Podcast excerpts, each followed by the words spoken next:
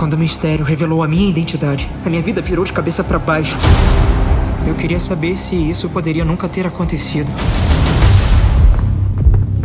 O mundo inteiro está prestes a esquecer que Peter Parker é o Homem-Aranha. Peraí, todo mundo? Quando atrapalhou o feitiço desejando que todos esquecessem que Peter Parker é o Homem-Aranha, nós começamos a receber visitas. Todos os universos. Cuidado com o que você deseja, Parker. Olá, Peter.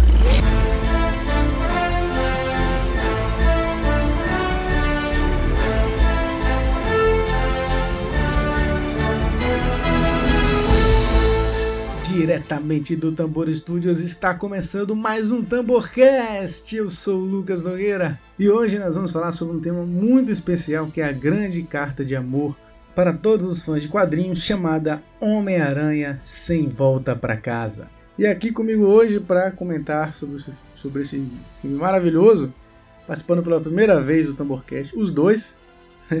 Primeiro, meu querido amigo, diretamente do Crossover Nerd e do Gibi de Cada Dia, Léo Palmieri. E aí, meu querido, obrigado, Lucas, pelo convite. E vamos falar aí do Amigão da Vizinhança, mais uma vez nos cinemas. E comigo também, fazendo a primeira participação no Tamborcast, diretamente do Terra Nerdica, Matheus Valnucci. Nada, toda a Nerdica, muito obrigado pelo convite. E eu não aguento mais falar de Homem-Aranha. Você tá há o que? Um mês fazendo só participando de podcast sobre Homem-Aranha, não aguento mais. Mas vamos lá. Show, show, show. Então agora que estão devidamente apresentados, vamos ao momento jabá, começando pelo Matheus. Matheus, nos conte sua história. É, então, é, para quem quiser ouvir ou ler mais né, sobre Homem-Aranha, né, lá no, na Terranet que a gente tem. Está em todas as mídias, né? Tem podcast, tem canal, tem o site, né? No site eu soltei a crítica desse filme do Homem-Aranha assim que saiu o filme. E tô, tô, preparando também, né? Algumas coisas mais pontuando mais coisas do filme, né? Porque eu não pude usar spoiler, né? Então eu quero falar mais, eh, tipo, listar easter eggs, coisas assim. É, o podcast do do Homem-Aranha Sem Volta para Casa também, né? Deve estar tá saindo, ou já saiu, eu não sei né, em que momento que vai sair esse aqui. E o, o Lucas participou lá, né? Não? E, uhum. e também é, teve outra coisa que eu queria indicar, né, que foi uma trilogia né, que a gente fez em, em parceria com Créditos Finais e o Pipocast, falando sobre a história do Homem-Aranha nos quadrinhos, nos jogos, nos desenhos, né? Se você procurar no, no Spotify, qualquer agregador, tipo, é, ou Terra Nerdica, ou Pipocast, ou Créditos Finais sobre o Homem-Aranha, você vai encontrar tudo isso que eu tô falando, a gente fala bastante. Várias, várias referências que a gente cita aqui estão lá. Então é isso. E se quiserem é, conversar comigo nas redes sociais, né, pode ser pela Terra Nerdica também, arroba Terra Nerdica em todas as redes sociais, ou no meu pessoal mesmo, Matheus Bonucci, que eu respondo lá se vocês quiserem só bater um papo. Tipo, eu gosto pra caraca do Homem-Aranha. Outro universo também, né? Tá vindo Batman aí, eu quero falar sobre essas coisas mais. E obrigado pelo convite, Lucas. Foi muito bom participar, muito bom falar mais uma vez de, desse filme aí, que caramba. A gente. Eu, eu, eu não consigo. Eu, eu tô tentando não pensar mais em Homem-Aranha. Esse filme tá, tá, tá, na minha cabeça há muito tempo já. Aliás, a trilogia lá do, do Homem-Aranha, dos podcasts lá, ficou muito da hora. Eu vou colocar no, no link ah. no post desse episódio também tá aí, se você quiser ouvir.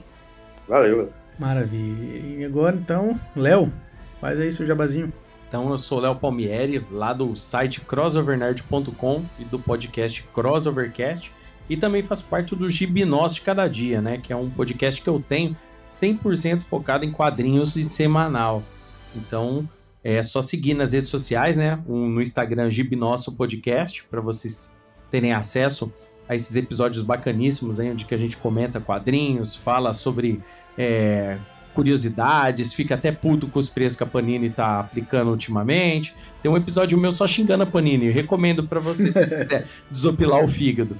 E, e, o Crossovercast é um podcast cheio de curiosidades do, do mundo nerd, geek, e a gente fala de muitas outras coisas. A gente já comentou de fake news, a gente comenta de teorias de conspiração, a gente fala de animes, fala de games, Cara, muita coisa bacana lá no Crossovercast. E o mais importante, não ouçam o Crossovercast comendo, porque é muito engraçado. Vocês vão passar mal de dar risada. não façam isso. E só seguir lá. O site é o crossovernerd.com. Todas as redes sociais estão lá, é só acompanhar. Show! Então é isso. Aproveita e já vai atrás, segue perfil da Terra Nédica, do Matheus, do Léo, do Gibi Nosso, do Crossover. E segue também a gente nas nossas redes sociais, arroba tamborfilmes em todas é, as redes. E arroba Lucas Onogueira no Instagram, se quiser me seguir também, né? Lucas Onogueira underline no Twitter e segue a gente na Twitch, Tambot Games, que a gente está movimentando cada vez mais, estamos fazendo umas lives bem da hora, recebendo convidados e é isso. Então, lembrando também, antes da gente começar de vez com o papo, que nós fazemos parte do coletivo Podcasters Unidos. A iniciativa Podcasters Unidos foi criada com a ideia de divulgar podcasts menos conhecidos, aqueles que, apesar de undergrounds, têm muita qualidade tanto em entretenimento quanto em opinião. Por aqui você tem a chance de conhecer novas vozes que movimentam essa rede. Então entre lá no nosso Instagram, o arroba Podcasters Unidos, é só escolher e dar o play. E é isso, então sem mais delongas, vamos lá para o nosso papo. Vamos falar de Homem-Aranha sem volta para casa. Tá começando o Tamborcast. No, God! No, God, please, no! No!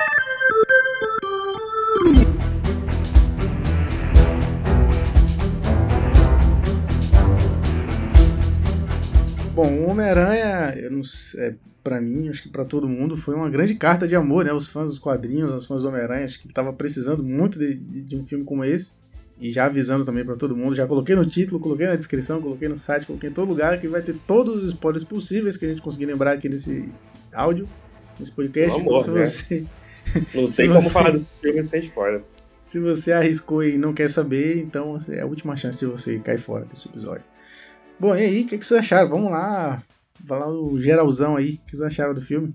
Eu, eu, concordo com o que você falou agora. Foi uma grande carta de amor aos fãs. E eu tenho sentido muito isso na recepção mesmo, né? Tanto da galera que, que é fã que foi assistir, a galera que não é fã que foi assistir, mas que também gostou, e a galera que não é fã, que não foi assistir, mas ficou assim, é, ficou interessado, né? Porque, tipo, ah, tipo, todo mundo já viu alguma coisa do Homem-Aranha. Então, eu acho que as pessoas que são fãs, as pessoas que já viram alguma coisa do Homem-Aranha, todo mundo vai gostar desse filme, né? Nem que seja um pouco, vai ter um sentimento, né? Uma amiga minha, é, ela não é nerd assim que nem a gente, né? Ela não tava nem ligando para essa estreia, por acaso ela foi na, na pré-estreia também e ela comentou para mim que ela teve memórias, né, de sentimentos que ela não lembrava mais, sabe?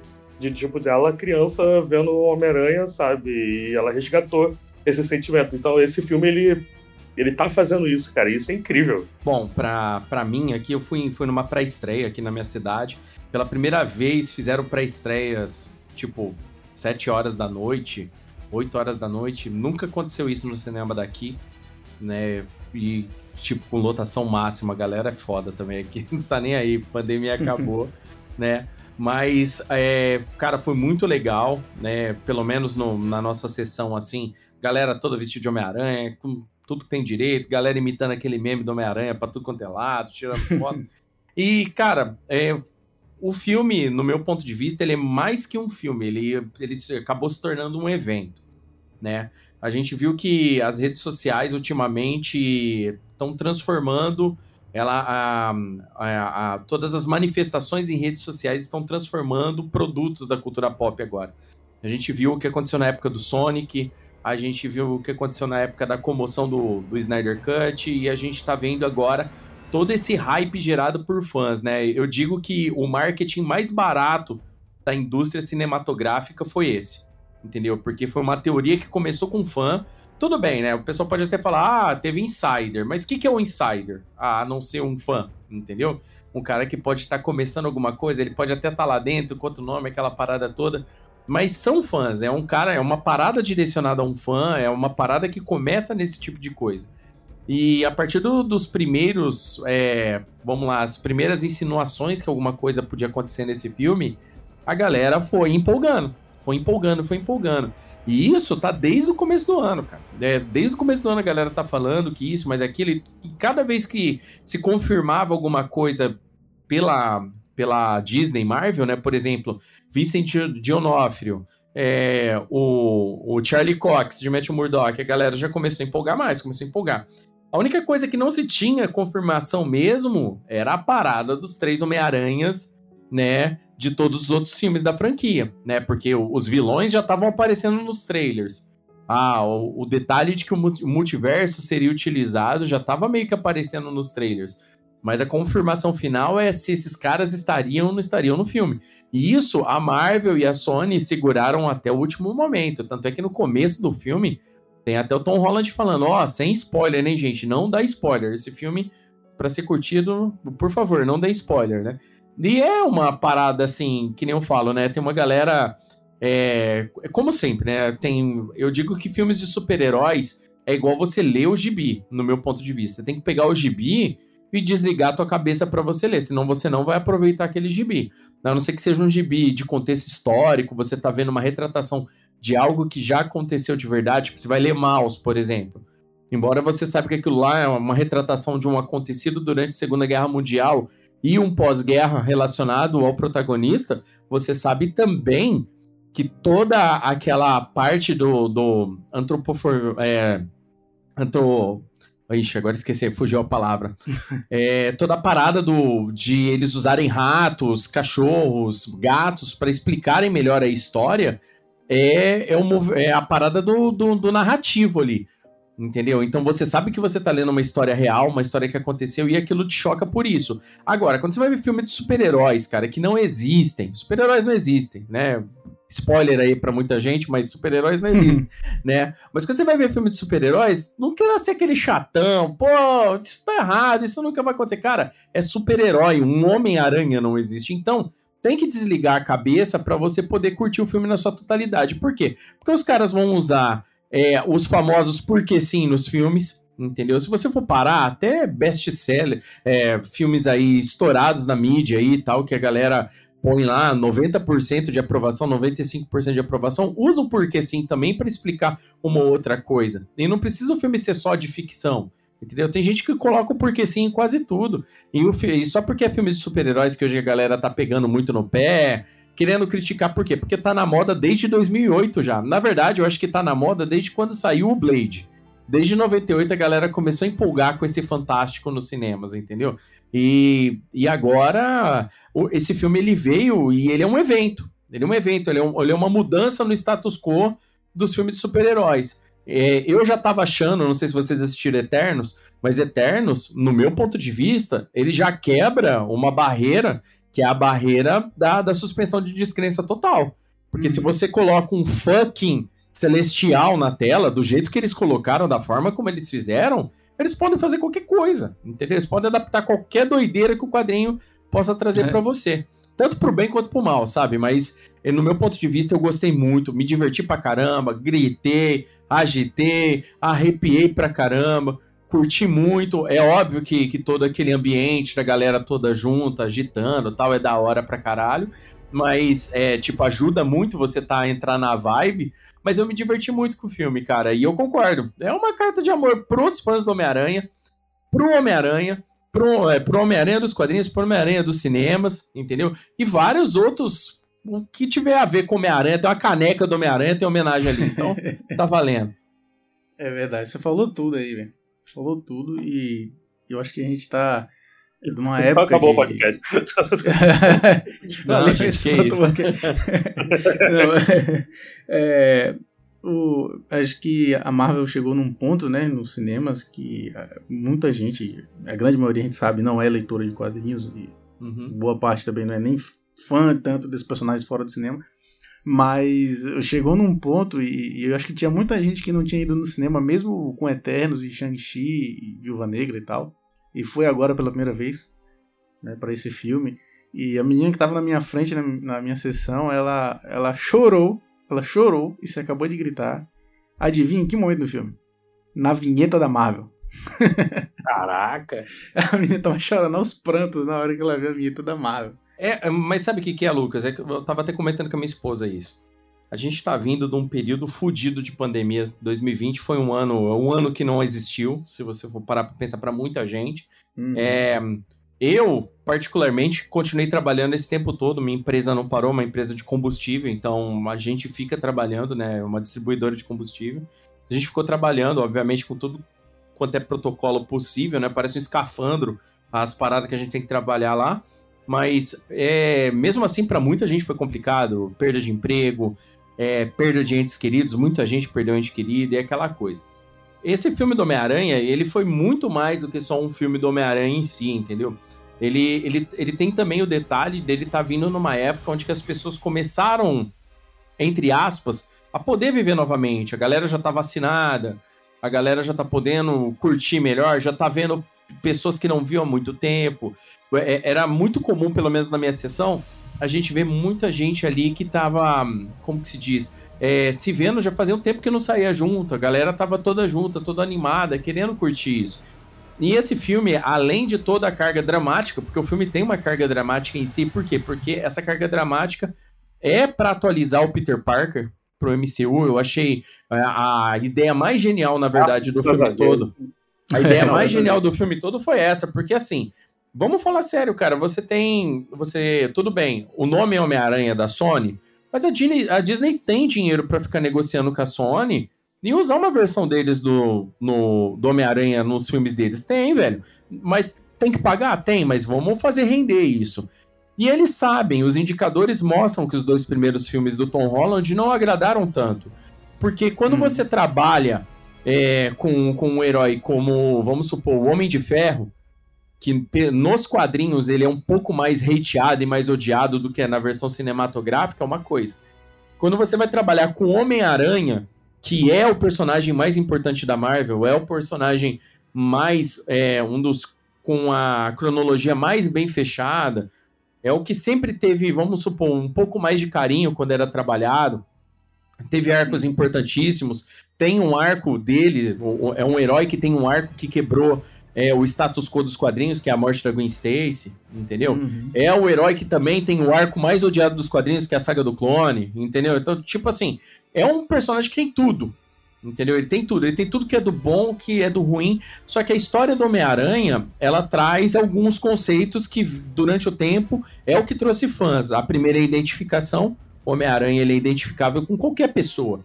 Comigo, com a minha mãe, com meu pai, com, com meus irmãos, com qualquer pessoa, velho. Ela é identificável com mendigo é, que tá na rua passando fome, ela é identificável viu, com, com, com, com o negro que, que sofre discriminação, é identificável com a pessoa que sofre bullying, é identificável com a pessoa que, que, que é uma mulher que sofre discriminação, ou seja, o Homem-Aranha ele canaliza tudo isso daí, tudo isso numa pessoa só. E o que, que essa pessoa mostra? Que apesar do tanto de pancada que a vida dá, ela volta lá, é bem rock balboa mesmo. Ele tá lá de. Por quê? Só que ele não volta só para se levantar, ele se levanta e faz a coisa certa. Tudo que resume o Homem-Aranha é, é tentar transformar o um mundo melhor da forma dele, mesmo que o mundo se volte contra você. Essa é a maior o mote do Homem-Aranha, assim. E quando a gente vê isso no cinema, dessa forma, nesse filme, é, é, é, lógico, com o Toby isso aconteceu, a gente viu isso naquela época, mas naquela época a gente vinha de um outro esquema, a gente estava deslumbrado com filmes de super-heróis aparecendo, a gente já estava deslumbrado com os X-Men, por exemplo, a gente já via que era possível eles começarem a adaptar os heróis de quadrinhos que a gente gostava muito. Aquela fase dos anos 2000 do Aranha, do Starazinski, por exemplo, nos quadrinhos, muita gente gosta, muita gente desgosta, mas, mas foi uma run longa, então tem bastante coisa legal lá que é importante é, para os quadrinhos do Aranha, inclusive. Então, tipo assim, a gente vendo isso daí acontecendo nesse filme, nesse ponto, depois de um ano tão difícil como 2020, entrar 2021, que as coisas começaram a se acertar, e ter um filme desse que, que traz tudo que os fãs queriam, porque assim, o filme ele é full fanservice, é esse que é o Muito. detalhe. Só que ele não é um fanservice gratuito. É esse que é o grande mérito. Eles poderiam só ter colocado os três Homem-Aranha na batalha final. Tudo, tá tudo certo, tchau, acabou. Até amanhã, hein? Acabou. A gente isso se vê é importante. por aí. Mas porque... não. É, isso é bem importante você ter falado, porque eu vi realmente uma comparação com o que foi o episódio 9 do Star Wars, né? Porque ele divide uhum. muito opiniões. Porque uhum. ele tem muito dessa coisa de, tipo, agradou muitos fãs e, né, e fez outros fãs também odiarem. Porque não é só você enfiar tudo que os fãs querem. O episódio 9, ele querendo ou não, ele tem muita coisa que a gente estava esperando sim. Mas ele foi entregado gratuitamente, foi entregado de mau jeito, foi entregado às pressas, sabe? Foi entregado uhum. no meio de, de uma briga entre produ produtores, sabe? Então, você, você que está assistindo, né, mesmo que você não seja uma pessoa que fique ligado nas notícias, você percebe que isso tá estranho, sabe? A gente tá acostumado a ver filmes aqui, as coisas são bem feitas, e a gente percebe quando a coisa tá estranha. E como você mesmo falou, esses dois primeiros filmes do Homem-Aranha, é, não é nem só para pessoas que estão acostumadas com Homem-Aranha, porque para pessoas que estão acostumadas com Homem-Aranha já gerou estranheza, e tipo, cara, isso não parece Homem-Aranha. Eu não tô tendo identificação com esse Homem-Aranha. E uma pessoa uhum. que não tá uhum. acostumada simplesmente não vai se identificar. Vai ver, ah, mais um filme da Marvel, legal, gostei da pipoca aqui, e vamos lá, próximo. Então, e esse não, esse as pessoas que estavam acompanhando né, tiveram uma surpresa, as pessoas que têm identificação né, finalmente voltaram a ter a identificação. Esse tipo é o filme que veio para realmente bem escrito, né, agradou todo mundo e serviu. Né? Ele, como você disse mesmo, né, ele fez um retcon aí para preparar para agora a gente finalmente ver o que a gente esperava né, do Homem-Aranha futuro. Né? E obviamente isso foi uma análise, né, foi resposta a análise das críticas dos primeiros filmes, né? Isso é inegável, né? Dá, dá pra ver que tem coisa ali que foi enfiada de última hora também, né? Ah, é, o é. filme sofreu muitas refilmagens, né? Isso daí ele sofreu. Ele, na verdade, ele já foi. Ele ia ser lançado ano passado e deram mais um ano pro filme. É, ele, ele ia rolar logo em 2020, em 2020, né? Não, 2021. Não, não, era 2020, perdão, gente. Ele tava para 2020, aí esticaram ele para 2021 e teve refilmagem no começo do ano, tinha foto da refilmagem e tal. Porque o pessoal sabia que alguma coisa a mais, depois começou a sair aqueles eh, insiders, aquele monte de coisa. E falo mais, tá? Esse filme provavelmente tinha muita cena que no final foi filmada e no final eles resolveram limar. Provavelmente com as moças lá, né? Porque tinha. tinha tem foto da, daquela daquela ruivinha que fez a Mary Jane nos primeiros filmes lá. A Kirsten Dunst e tal. Então, tipo assim, eu tem acho foto que. Tem foto Stone no set também, tem foto Exatamente. Do, do, menino que teoricamente seria o Mar Morales. Tem muita coisa, cara, que, tava acontecendo no mesmo set ali que a gente não viu. Que eu até fiquei esperando no finalzinho te falar. Ainda bem, tá? Porque eu acho que tem, tinha personagem demais já e eu acho que o filme foi bom do que tava. É, o filme ele, ele, tem o tempo, ele tem o tempo assim, ok, no meu ponto de vista. A forma como chegam os, os três Homem-Aranha são legais, a forma como é apresentado. É o Matt Murdock no cinema também foi muito foda. Né? Eu, sinceramente tô mais feliz de ver que o Demolidor vai para o MCU do que os, o, o, os outros Homem-Aranha aparecendo, né? Porque é aquela parada, os outros Homem-Aranha aparecendo por pressão popular era mais factível de acontecer no meu ponto de vista do que o Demolidor. Até porque duas semanas antes o cara falou: não, não vou estar tá em nada, não. Você tá ligado? Então, tipo é. assim. Só que, é, só que o cara também era meio. ele era meio. Ele era meio contraditório, né? Porque ele ia tirar foto em, em comic shop, aquelas paradas todas, né? O Charlie Cox. Mas eu gostei de ver, até porque o, o, Não sei se vocês estão acompanhando os seriados aí, o, se vocês assistiram Falcão Soldado Invernal Sim. e esse do Gavião Arqueiro. É, o nível do combate corpo a corpo, desse sem, sem efeito especial, tipo com superpoderes, está muito alto. Tá. Fazia tempo que eu não via algo Olha desse tipo. É, então. Alguma parada desse tipo com relação a, a, a, séries de TV. É, é comum a gente ver em filme. Tipo, em filme os caras trabalharem coreografias de luta da hora tal e tudo mais.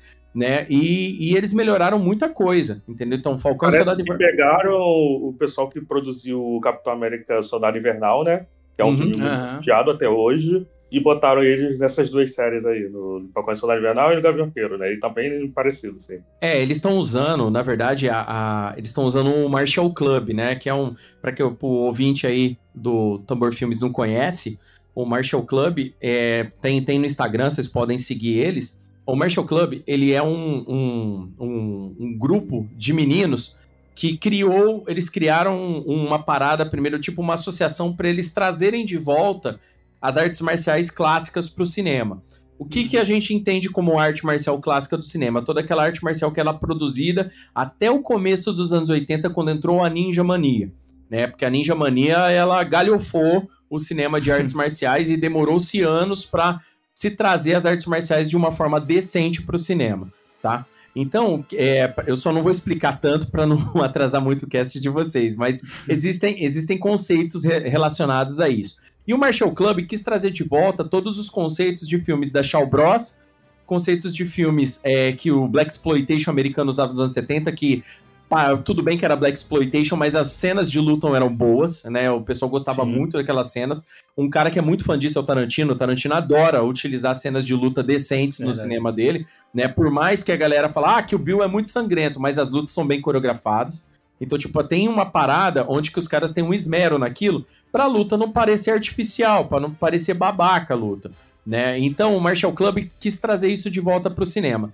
Falcão e Soldado, o, o Capitão América e o Soldado Invernal, ele foi, foi dirigido por um por, pelos, como que é o nome dos caras, velho? Eu agora esqueço o nome dos caras o tempo todo. Irmão Russo. Os irmãos Russo Russo. Brothers.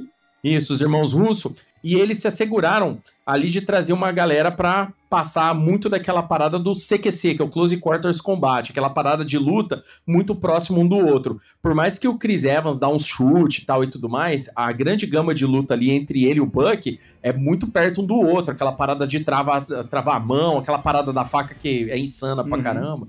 Tal. Quando eles trouxeram os caras do Marshall Club, eles falam: não, agora a gente vai subir um pouco de nível. A gente quer uns movimentos de chute, a gente quer um salto, quer aquele monte de parada. Vocês vão colocando. E eles estão ajudando isso muito. Tanto é que o filme do Shang-Chi, que muita gente é, criticou por não parecer com o Shang-Chi dos quadrinhos, e, e, de fato, é verdade. Mas o intuito do filme do Shang-Chi é trazer uma parada onde que eles possam usar dentro do, do mágico e do fantasioso do Vingado- dos Vingadores. Por quê? Porque o Shang-Chi clássico, no meu ponto de vista, ele não entra mais nisso daí. Cê- não tem como você trazer o, o Shang-Chi, um Lone Wolf de artes marciais que tá atrás de uma Não, máfia é, chinesa. Isso aí não é tem muito como... o filme que deveria ter saído nos anos 80, né? cara? É, É, verdade. se eles né, quiserem- é, quisesse fazer tipo uns quadrinhos, né? Mas não, não. ah, Não, hoje tem que atualizar, cara. O, pô, o cinema de arte marciais, né, como você mesmo disse, ele já tá no, no neoclássico, né? É, e Você ele não não- vai acreditar que o rei do Kung Fu vai enfrentar o Galactus. Não dá pra acreditar. Vem cá, Pois é, cara. Não, Não, não, mas na verdade, é, é- é tipo assim, o que eu penso de, de tudo isso. A Marvel, ela, ela com, com os Eternos, eu acho que isso aí fica um pouco claro, pelo menos pra mim ficou. Eles vão meio que separar bem as coisas daqui pra frente, né? Eles vão separar Sim, bem sim. o que o que é cósmico vai ficar no cósmico, o que é Sim. urbano vai ficar no urbano, e, e a hora que precisar misturar isso daí, que se é que vão misturar isso daqui pra Não, frente, não, tomara que demore, demore. É. é, então É. vai demorar, eles vão criar todo uma- um trabalho. Por quê? É uma coisa que eu falo pra todo mundo: você aprende com os seus erros, mas você aprende muito mais com os erros dos outros. Entendeu? Hum. Você consegue aprender. Que, por que, que a DC até hoje tá apanhando no cinema? Porque foi correr demais. Você não Sim. trabalha um herói, você não trabalha é, situações pesadas com seu herói, situações ruins com seu herói que vai mudar o status quo dele de uma vez, quando você só tem um filme do cara que não trabalhou ele direito ainda no filme. O Homem-Aranha, por que que nesse filme do Homem-Aranha, tudo que acontece lá dentro a gente aceita e fala, não, agora foi foda? Por quê? Porque ele vem de dois filmes ruins, mas que trabalharam todo aquele aspecto dele, tá empolgado de ser super-herói, muito Uhum. louco, Sr. Stark, aquela parada toda, e agora ele lida com a pessoa mais importante dele morrendo. Agora sim, porque o Homem-Aranha, ele, ele Esse foi o filme de origem dele, né? Exatamente. Se a gente. se- hoje em dia, daqui uns anos, quando alguém for falar, ah, queria assistir um filme do Homem-Aranha, mas não queria assistir tudo. Assiste o De Volta pra Casa. É, o cara parte vai dele. falar isso de, de é o Sem Volta pra Casa. É o que Sem o pessoal Volta vai falar. E ele não já. só ele, ele, ele entende a questão do, da grande responsabilidade que ele tem, mas ele também perde as muletas. Ele tinha as rodinhas, né, no universo Marvel. Exatamente. Bicicleta de rodinha. É, Não, bem de lembrado. folgueira de rodinha. Ele, é bem lembrado. É, ele agora ele não tem mais a, a ajuda de custo, né? e agora ele é quebrado totalmente. É sem dinheiro, pagando aluguel, aquela parada toda, uniforme clássico de volta, é, graças ao bom senhor. Aquela parada do easter egg do, do. Eu não sei se eu tô queimando tua pauta, tá? Eu tô falando aleatoriamente aqui, mas eu não sei se eu tô queimando. Pode falar? Gente já falou do Pode final, falar. já, vai, vai lá. Não, não, não, eu não ia falar do final. Na verdade, eu só tava, eu só tava comentando do detalhe da cena extra. Eu, eu gostaria, não sei como que a Marvel vai fazer isso, mas eu gostaria que essa parada de eles pensarem em Venom, simbionte, não pro próximo filme, deixar pra um filme mais lá na frente. Caraca, Sim, sim, sim, exatamente. Tomara, Chega tomara. de. Pô, isso, isso que me dá raiva, né? Eu fico vendo esse pessoal que tá hypado agora com, com, com a volta dos personagens, né? Porque agora eles foram considerados é, oficialmente franquias do MCM, né? Uhum. E, não era, né? Antes era o universo cinemático Marvel, mas eles fazem parte do multiverso cinemático Marvel, né? Tudo Uhum. que é, Hum. é linkado multiversalmente a, a essa linha que estava sendo apresentada agora. E por causa disso, e estão especulando né, de que pode ter filmes novos com os atores antigos. E aí tá a galera querendo trazer de volta aqueles roteiros descartados que foram dos filmes antigos, que Uhum. incluiria o Carnificina no Homem-Aranha 4 ou o Venom no espetáculo Homem-Aranha 3. E, gente, vocês só conhecem dois quadrinhos do Homem-Aranha, quero ficar usando isso com tudo, cara. É muito chato isso, cara. O, o grande Não deu público, certo, não, não deu certo, não vai dar certo agora. o grande público ele tem esse apego pelo Venom, né, cara? Um negócio absurdo. Para além do- desses filmes, é, o Venom sempre foi famoso desde os anos 90 ali, do desenho e tudo mais. A galera sempre vê ele como gran- o grande vilão do Homem-Aranha, coisa que não é. Mas o é, público não sempre é, ele- assim, o público adora demais o Venom. Querendo ou não, o, o que mais se aproxima realmente do Venom são esses filmes ruins do Venom aí, cara. Esses com Tom Hardy. Esse é o que mais se aproxima, porque é o Venom preparado pra ser anti-herói mesmo. Né? Porque, tipo, beleza, tudo bem que ele começa na história com o Homem-Aranha, mas, cara, é um negócio que tem que ser preparado com tempo, sabe? Não é um negócio pra você jogar num filme pronto, sabe? entendeu? Não, com relação ao Venom, o, o detalhe do Venom foi, foi bem aí que vocês falaram, né? Nos anos 90, o, a Globo repetiu a exaustão as duas primeiras temporadas do desenho do Homem-Aranha. né? Então, e, e, cara, o Venom foi um personagem que chegou aqui pra nós brasileiros, né, na, na fase do David Michelini ali, com o Todd McFarlane desenhando, no começo dos anos 90. Então, tipo assim, a gente teve um, um longo período de Venom nos anos 90 aqui. Porque, é, no, pra galera que não sabe, ou, ou não lembra, ou não era da época, a gente tinha um hiato de, no mínimo, cinco anos, já nos, ainda nos anos 90, de, de quadrinhos que saíam dos Estados Unidos. Então a gente estava lendo, por exemplo, essa fase do surgimento do Venom lá para 1993, 94 aqui no Brasil. O Homem-Aranha 1, né, que é a revista só do Todd McFarlane, saiu aqui em 95, 96. Então a gente ficou muito tempo, aquele período quase que inteiro dos anos 90, conhecendo o Venom como um, um vilão. E quando ele se tornou um anti-herói lá nos Estados Unidos, que saiu o jogo de Super Nintendo aqui, o, o Homem-Aranha. Máximo Carnage, aqui a galera ficou boiando, entendendo. Porque o Carnificina Total saiu aqui depois lá perto de 97, 98, sabe? Então, tipo, a gente ficou boiando até começar a entender como é que, como é que funcionava a, a, a dinâmica do Venom. Até o, o período que a gente viu, não, agora o Venom não é mais vilão, agora ele se tornou um anti-herói, é, eventualmente ajuda o Aranha, eventualmente eles saem no soco, mas no final eles estão são, são bro, não vai ter boi daí pra frente, entendeu? Mas a galera acabou pegando esse detalhe. E o terceiro filme do, do Tobey Maguire ajudou muito também, meio que consolidar essa vontade de ver o Venom. Até porque o Venom lá foi, não foi bem adaptado.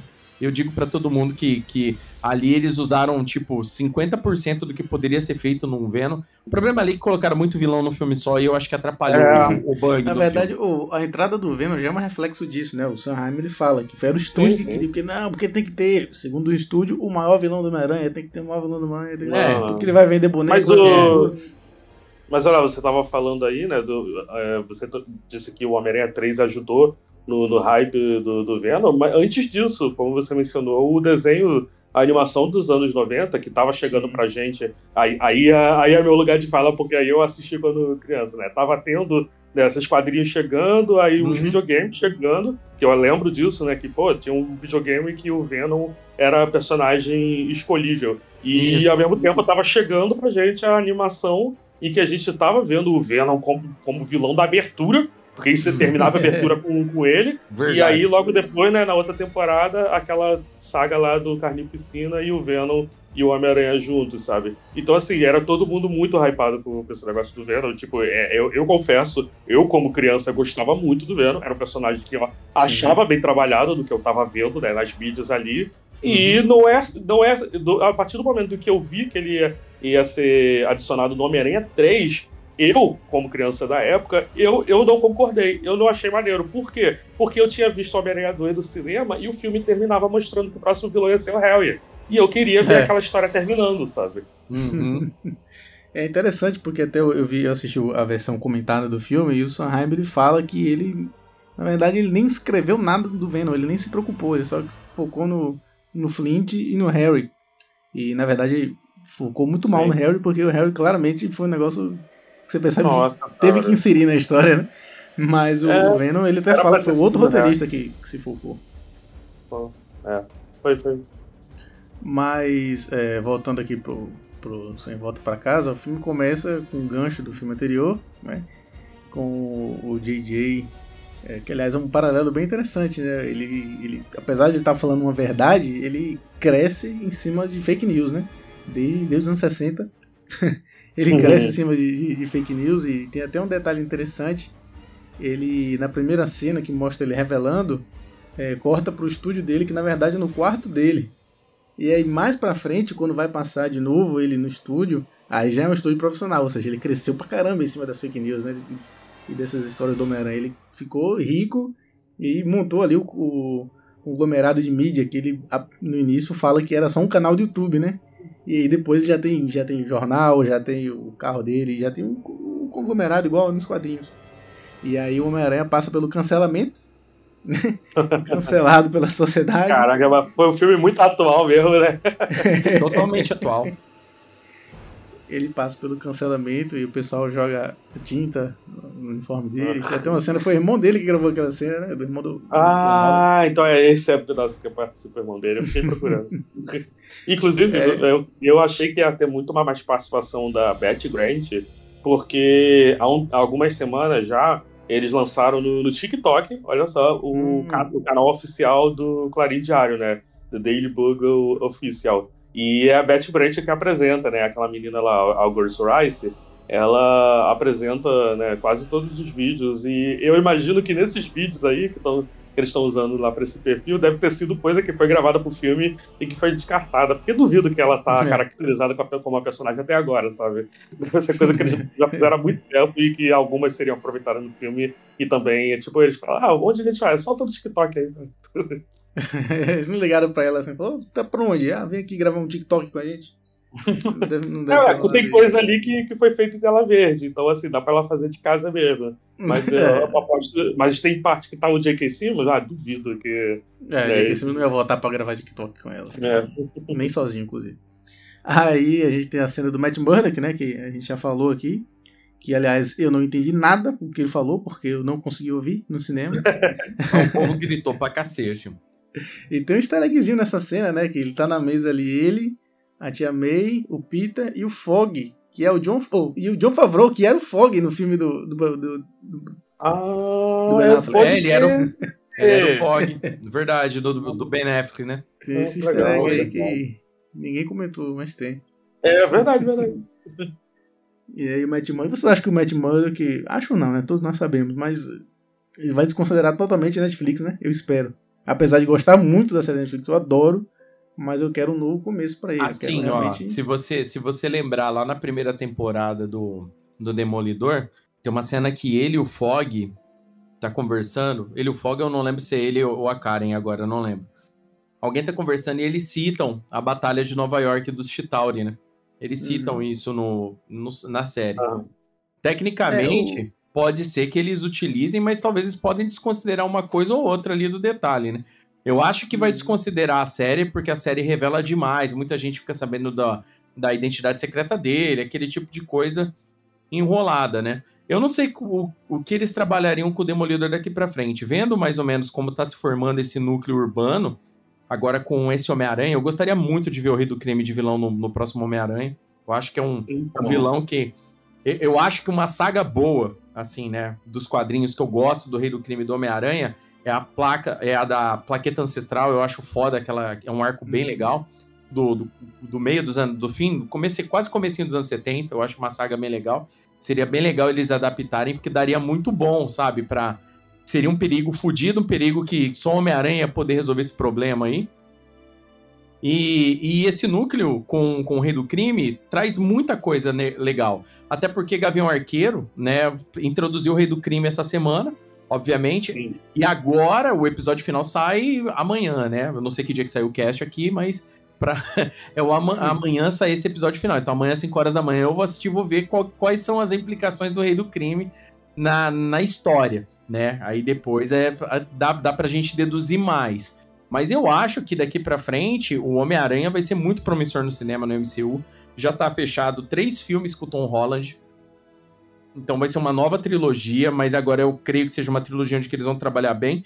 E uma coisa que eu sempre falo para todo mundo não se enganar. A Marvel escreve tudo com muita antecedência, tudo e tal. Eles podem mudar uma coisa ou outra por causa de um apelo de fã aqui, um marketing aqui e tal e tudo mais.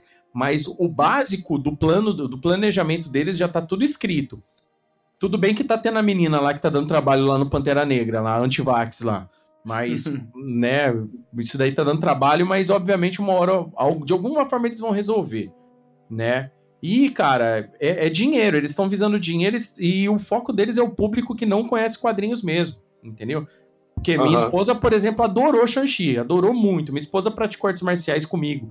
Então, isso é que ela não manja de quadrinhos. Então, para ela, aquilo é um filme de artes marciais muito legal. Então, ela curtiu pra caramba. Eternos, ela não lê quadrinhos, mas ela achou um puta filme de super-heróis, assim, como aquela, aquela parada, e é uma história que vai trazer muita coisa daqui para frente. Né? A, a, até da, da, da, DC, por exemplo, o, o, o, o, Esquadrão Suicida novo, que um puta filme, entendeu? Então, tipo, é, é esse que é o bacana. Os caras eles têm que focar mesmo, 80% daquele do filme mesmo, na galera que não conhece quadrinhos, porque é a grande maioria. É. Entendeu? Mas eu e... acho que o que você falou lá no começo tem a ver com, com essa resposta aí, cara. Porque você mesmo mencionou, né? Ah, uma coisa é o Homem de Ferro, que é um personagem que não é muito gostável nos quadrinhos. E aí você mudar ele pro cinema, que é um público que realmente não conhece tanto o Homem de Ferro, é uma coisa. Agora, uma outra coisa é você mexer com o Homem-Aranha, cara. E realmente, você mexeu. Eles mexeram muito com, com o Homem-Aranha nesses últimos dois filmes e a resposta foi essa, tipo, ah, ficou muito dividido, né? E agora eles trazerem de volta a essência do, do que a gente gosta do Homem-Aranha, né? Porque, assim, é aquilo, né? O Homem-Aranha não é só um personagem que só o pessoal de quadrinhos gosta, né? É um pessoal que já tá no é. cinema há muito tempo, né? Então, uhum. Então, é difícil é você mudar muito ele, né? Realmente. E tem aquele detalhe de que quadrinhos em si, se uma pessoa ela vai começar nos quadrinhos, a porcentagem de gente que começa pelo Homem-Aranha é gigantesca. Nossa. Ah, com certeza. É. Geralmente é Batman, Homem-Aranha. Aqui sim, no Brasil, sim. geralmente a galera gosta muito de X-Men aqui no Brasil, porque foi uma febre X-Men aqui. Então, o, o, então, se a galera tem alguma noção de quadrinhos, ela acaba tendo visto alguma coisa de Homem-Aranha. Então, acaba sendo mais fácil de trabalhar nesse sentido. Só que ao mesmo tempo que é fácil de trabalhar agradando num meio termo, também você pode estragar, como a gente viu nos outros filmes. Entendeu? Se você cria uma situação que não existe pro Homem-Aranha, que não faz parte do, do cerne do, do herói, é, aí isso. descaracteriza muito. Uhum. É, da essência. Você não pode mudar a essência do, do Homem-Aranha, cara. Você tem Exatamente. a essência do personagem, que é a, a, identificação dele, né? Que é poder e responsabilidade, é tudo isso. E os dois primeiros filmes, eles pecam muito nessa, nesse cerne mesmo. É, não entrega. Eu costumo falar que o, ele já falava na época que o Tom Holland é o que tinha o um melhor potencial né, para ser o maior Homem-Aranha, mas uhum. ele era o que tinha o, o pior, entre aspas, pior filme para poder desempenhar, né, o pior roteiro. E aí o Homem-Aranha fica triste, né, com a revelação, ele, ele e os amigos não conseguem ir para MIT, e aí ele vai atrás do, do Doutor Estranho para poder ajudar ele de alguma forma né? E a gente descobre que o Wong agora é o Mago Supremo, né? Continua sendo o Mago Supremo depois do sumiço do Doutor Estranho. e aí, o Doutor Estranho, que aliás o Doutor Estranho eu acho interessante falar porque criou-se uhum. há um tempo atrás essa coisa de que o Doutor Estranho, isso sempre me incomodou, de que o Doutor Estranho no MCU é o guardião do multiverso, era aquele meme. Quem será que deixou, que vai deixar o Doutor Estranho puto porque abriu o multiverso? É. Só que isso nunca, nunca foi uma questão, nunca foi um fato. Ele não é o protetor do multiverso, ele é o protetor da nossa realidade, né? da nossa Exatamente. dimensão. Ele não é o protetor. Isso, isso é bem claro. É, e nem a Wanda abriu o multiverso. E Loki se abre, entre aspas, mas Loki se passa fora do espaço-tempo e é, é como se nunca tivesse acontecido. Né? É como se o tempo nunca tivesse dividido, Eu... o multiverso nunca tivesse. Na verdade, se não fosse os eventos de Loki, isso que a gente viu no Homem-Aranha não seria possível. Não, a gente sim, não, sim. não, estaria vendo as variantes do Peter Parker nesse filme. sim, mas é, mas é porque, tipo, é, é, é fora do espaço-tempo. Então a gente não tem uma noção de, de quanto tempo houve essa, essa supressão da, de uma linha só, de uma cronologia só, e quanto tempo não, é, foi separado. Pra quem o filme é irrelevante, na verdade, né? Isso é coisa que é. a gente sabe. Mas pra quem tá pra... vendo o filme, ah, caguei que tinha a linha sagrada. para efeitos narrativos, depois dos eventos de Loki, aí se abriu tudo, né? Mas o Doutor Estranho, como eu falei, não é o protetor de tudo isso, não é o cara que tem que resolver isso. Tá coberto é... de razão. E aí ele, ele o Homem-Aranha pede pra ele voltar no tempo. Ele não pode, né? Porque ele não, tá mais, não tem mais o. Ele tem o olho de Agamotto, mas não tem mais a pedra, a joia ali dentro. E aí ele vai tentar fazer o feitiço que o trailer nos engana, né, faz a gente pensar que o Homem-Aranha realmente atrapalhou ele, de fato, mas ele não, ele não chegou a concluir, entre aspas, o, o feitiço, pelo menos não uhum. todo, né? Ele acabou criando um outro sem querer, mas ele teve toda essa coisa, né? Todo mundo ficava falando, é o Mephisto, é o Doutor Estranho do Arif, ele tá diferente, ele jamais erraria um feitiço e tal. É, a galera comentou muito isso. E no final das contas, não. No final das contas, ele fez tudo certo ali do, do que ele podia. Deu uma bronquinha no Homem-Aranha, e, é interessante falar porque esse filme ele muda realmente esse Homem-Aranha do Tom Holland, ele melhora, mas ele não faz isso do nada, é uma progressão. O filme continua muito é, é, ainda aquele Homem-Aranha fazendo as mesmas besteiras. Irresponsável. Irresponsável. É, nossa, cara. Exatamente isso. Eu tava pensando nisso agora enquanto você tava falando, que eu falei, cara, esse Homem-Aranha de novo começa é, o filme cometendo erro. Depois de dois filmes ele aprendendo. Na verdade, não, não aprendendo, né? Não aprendendo. E vou te falar, se não fosse tudo o que esse erro dele abriu né, as portas para esse filme, né? Para tudo, que a gente gostou, que veio logo depois, eu eu estaria muito, muito irritado mais uma vez com esse personagem, cara, porque eu não aguentava mais ver ele cometendo erro sem aprender alguma coisa. Mas dessa vez eu acho que a gente ficou feliz, né? Não só por todas as visitas, né? Todos os personagens foram introduzidos, mas porque a gente finalmente viu ele aprendendo. Finalmente a gente viu ah, ele tendo consequências, né? Daqui, das coisas que ele faz, sabe? Que era pra ser um arco do primeiro filme, né? É, é exatamente. Era pra isso né, acabar no primeiro filme. Afinal, Homem de Ferro não, gastou saliva à toa. Pois é, esse parece que realmente foi um filme de origem desse Homem-Aranha. Os outros dois foram apenas uns spin-offs muito longos. Prequels. uns prequels muito longos. E aí acontece tudo isso, o Doutor Estranho dá aquela bronquinha e tchau, Homem-Aranha, Homem-Aranha vai embora. É expulso do Sanctum Torum. Né? E outra coisa que a gente não pensava que ia acontecer, a gente pensou que já ia dar merda e já ia rolar, né? A ação desenfreada e tal. Acaba não rolando. E aí o Homem-Aranha vai tentar buscar ajuda e aí chega o melhor vilão na minha opinião, do Homem-Aranha. Chega o Dr. Octopus. Pra mim também, rola melhor vilão aquela... do Homem-Aranha de longe. Nossa, é muito bom o Dr. Octopus. Muito, muito bom. E ele, sei lá, eu, eu, eu achei nesse filme ainda meio. Nessa primeira luta, muito boa. Não tô reclamando, né? Eu achei Sim. meio assim, poderia ser melhor, mas eu gostei. A luta é muito boa. É, a gente já percebe uma evolução do John Watts na forma como ele filma. Tem, tem planos ali que claramente é, muito inspirados no, no Sanheim, como aquela cena que ele vai virando pelo carro tal. É uma cena que, que o Sam frequentemente tinha esse tipo de cena, né? Ele escalando enquanto cai, escalando alguma coisa que tá caindo. É. E aí, ah, inclusive, ele falou, né, que ele recebeu, ele entrou em contato com o Sam e pediu muitas dicas e tal, de como fazer um filme do Homem-Aranha, também com o Mark Webb, Embora não sei o que, que ele poderia aprender com o Marco Webb, tô brincando. Mas enfim. Aí ele chega, o Doutor Estranho, e essa cena é. já começa a explodir cabeça. Né? Não, é realmente porque. Até porque eu acho que o mérito do, da atuação tanto do Jamie Foxx e do Andrew Garfield, né, como os personagens dele, não é do, do Mark Webb, né, cara? O, uhum. Mark, o mérito do Mark Webb era a relação do Peter Sim. com a Gwen. Aquilo é realmente né, impecável, coisa que ele sabe fazer. Mas, que é pelo que ele foi é... contra, contratado, inclusive. É, mas você não precisa do Mark Webb pra dirigir o Andrew Garfield, cara. Ele é muito bom ator. Mas o, o mas sobre uh, o que faltou ali no Octopus, cara, dá para ver que apesar de beleza, né, tá bem dirigida essa primeira parte, mas parece que o Alfred Molina realmente não queria estar tá ali. Você viu quem acompanhou essa CXP agora há pouco, né, online, né, teve uma entrevista com os três atores, o Alfred Molina, o William Dafoe, né, que é o Dead Verde, e o Jamie Foxx, que é o Electro, para quem não sabe. E o, to, o William Dafoe e o Jamie Foxx, eles estavam muito empolgados para voltar. O Alfred Molina estava cansado, ele mesmo brincou lá falando, não, eu voltei pelo dinheiro e tal. Foi piada ali na hora, mas no filme você percebe que é isso, cara. Você uhum. percebe que ele tá ali para pagar as contas, sabe? Diferente do da Flow, que ela aparece logo depois e entrega. Nossa, o, o Dafoe nossa, entregou demais. Se jogou muito, total muito. Pra, pra, Até porque o primeiro vilão dele, o, a primeira aparição né, do Andy Verde no primeiro filme, é legal, mas. É, mas tá melhor. Mas é tipo, né? Tipo, pareceu que ele falou: não, agora eu vou ser o melhor. É, são esses três atores aí, né? Que são os atores que a gente considera realmente desse elenco que tá no filme, é, os mais, assim, é, passíveis de Oscar, né? Vamos assim dizer, que é o Filho uhum. da Foe, Jamie Foxx e o Andrew Garfield, que tá pintando muito pro Oscar esse ano aí com, com, os filmes que ele tá lançando, cara.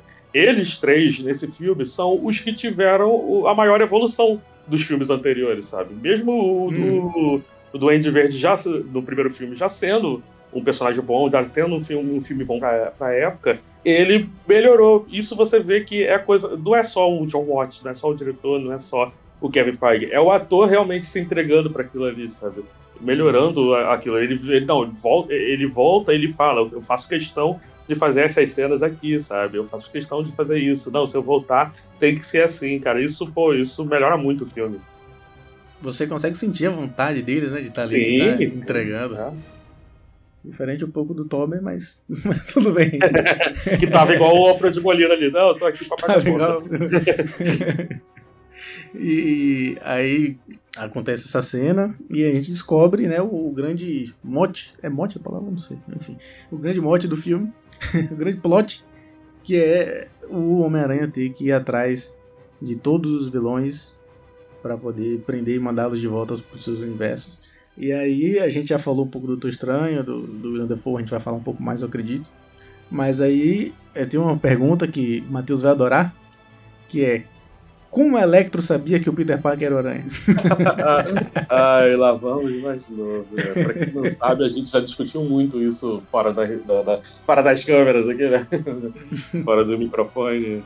Cara, é... não, como que o Electro sabia, né? Então, é, se não me engano, foi o, o, Kelvin, o mundo de Kelvin, né? Que ele participa lá bastante do, do Trás Finais, já participou do Terra Nética também. Ele trouxe uma, uma solução né, de um comentário que eu não reparei no filme, porque não dava para ouvir nada, né? Óbvio. E de que o Electro, ele ele tá comentando, né, que antes de ele acordar lá nesse novo universo, ele estava lá se alimentando de energia e estava se alimentando da rede também, né, lá do universo lá do espetáculo Homem-Aranha 2. Então é nesse momento em que ele descobre, né? Porque todos eles, quando eles são transportados, eles falam que são do momento em que, pouco, pouco depois deles terem né, descoberto a, a identidade do Homem-Aranha, né? O Dr. Octopus, ele ele estava agarrando o, o, pescoço do Homem-Aranha, né, no momento em que ele tira a máscara, né, e fala que é o Peter Parker, e é, é o momento que ele é a última lembrança dele ali também. Então, é um momento que é a última lembrança do Electro, ele fala que é quando ele tinha visto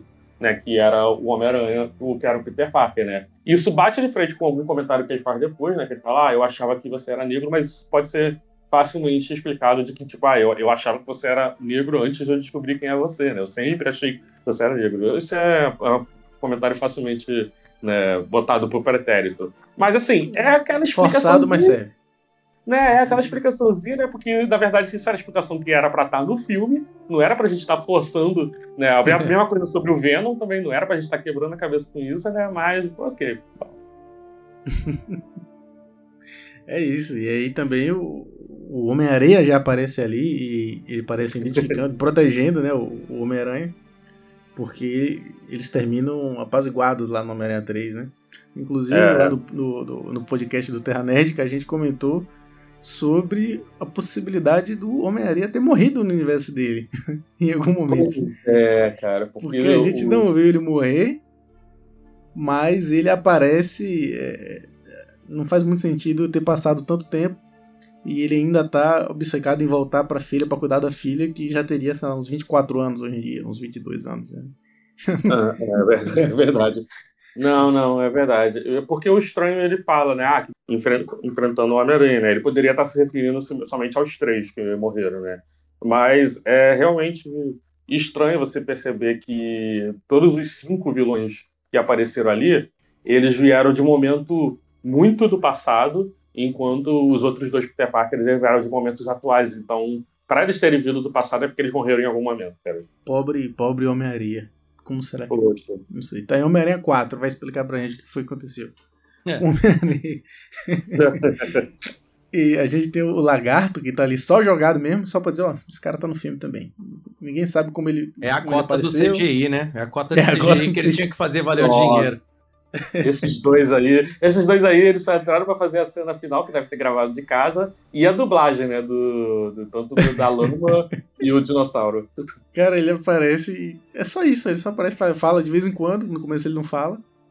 Fala É. algumas coisas bem pontuais assim. o cachê que ele, ganha- que ele ganhou pra dublar deve ter sido muito pouco, gravou numa tarde, né? Todas as falas dele. Mas, e já que você falou do, do CGI, e voltando pro Homem-Areia, aquele Homem-Areia humanoide ficou terrível, ficou. Nossa, Cara, cara, ficou muito quê, ruim. né? Isso é, ruim- isso é ruim mesmo, né? Isso é- dá pra ver que é uma preguiça. Né? Não, ali, ali tem preguiça. Ali tem preguiça total. É uma, uma parada que eu olhava, eu vou olhar pra cara do Andrés e falei assim, cara, pô, o Homem-Aranha, ele tem o poder de voltar ao normal a hora que ele quer, velho. Não faz o Pode virar qualquer pessoa. Ele podia ser a tia May. Exatamente. Cara, não faz o mínimo sentido. É, e o Homem-Areia, nos anos 70 ali, foi um personagem muito constante em histórias do Aranha no Marvel Team Up, aquela revista, uma das revistas alternativas, né? Que era sempre Homem-Aranha com alguém. Então tinha muita história com Homem-Areia ali, cara. Inclusive tem uma história de Natal com Homem-Areia, né? Muito, mu- muito importante naquele período. Então, cara, eu fico de cara com isso aí, velho. Eu falei, cara, não, não faz o mínimo sentido essa porra, mano, na boa. Ficou, ficou realmente terrível, terrível. Eu não sei se foi. Não quiseram gastar com os atores, ou os atores não quiseram voltar, né? Mas aí. É porque eu acho que, na verdade, eles tiveram prioridade, né? A prioridade deles ali era trazer Alfred Molina, William Dafoe e Jamie Foxx, né? Que são É. os desses, desses cinco atores aí, são os três atores, né? Que mais estão aí, né? Tipo, em, em filmes de Oscar e tal, sabe? Ter esses atores de peso, né? No elenco, Uhum. sabe? Chama, chama, né? Tipo, eles eram a cara do, da- do marketing, né? Já que não podia usar o Tobey Maguire e o Andrew Garfield como marketing, eram eles o marketing, sabe? São Uhum. eles que convenceram a gente de ver o filme. sabe? Tanto o Jamie Foxx foi o primeiro, na verdade, a soltar o spoiler do filme, né? Vazou Um a porra atrás, toda né? lá. Um ano atrás ele botou aquela fanart lá no, Instagram dele, né? Que tá os três Homem-Aranha enfrentando ele e o céu aberto com, o portal de multiverso, sabe? E tipo, a Sony falou, ô, apaga. Se terem forçado ele a apagar foi o que fez a gente hypar com essa parada, na verdade. Né? O, o foda é que naquele momento ninguém no mundo tava pensando em Aranha Verso nesse filme. Em ter mais de um exatamente. Não, a gente comentava assim, tipo, pô, legal o que aconteceu com esse filme aqui, Homem-Aranha Verso, Miles Morales, não sei o quê. Que legal essa história aqui, isso aqui, tudo bem que podia aparecer no cinema alguma vez, né? Mas a gente não imaginava que ia ser agora. sabe? Parecia que ia ser mais um filme na pegada dos outros dois, né? É, não, que ia ter a trama do- da identidade dele, né, tal. Talvez até Uhum. adaptar o Um Dia Mais, porque o filme ele pega realmente muito dessa, É. dessa parte aí do Um Dia Mais, né? Então, tal. e- Conseguiu salvar o Quesado, hein? Olha que preocupante, cara. Agora que eu parando pra pensar, né? Porque o dia, um dia mais vem logo depois do, do Back to Black, né? Do, do Volta ao Preto. Que É, é. Puta, será que era plano deles botar o Venom nesse filme? Puta que merda. Ah, cara. Tomara que eles não usem isso de base, né, cara? Tomara que eles não Uhum. usem isso de base. Eu, eu acho, eu acho, no meu ponto de vista, que eles vão.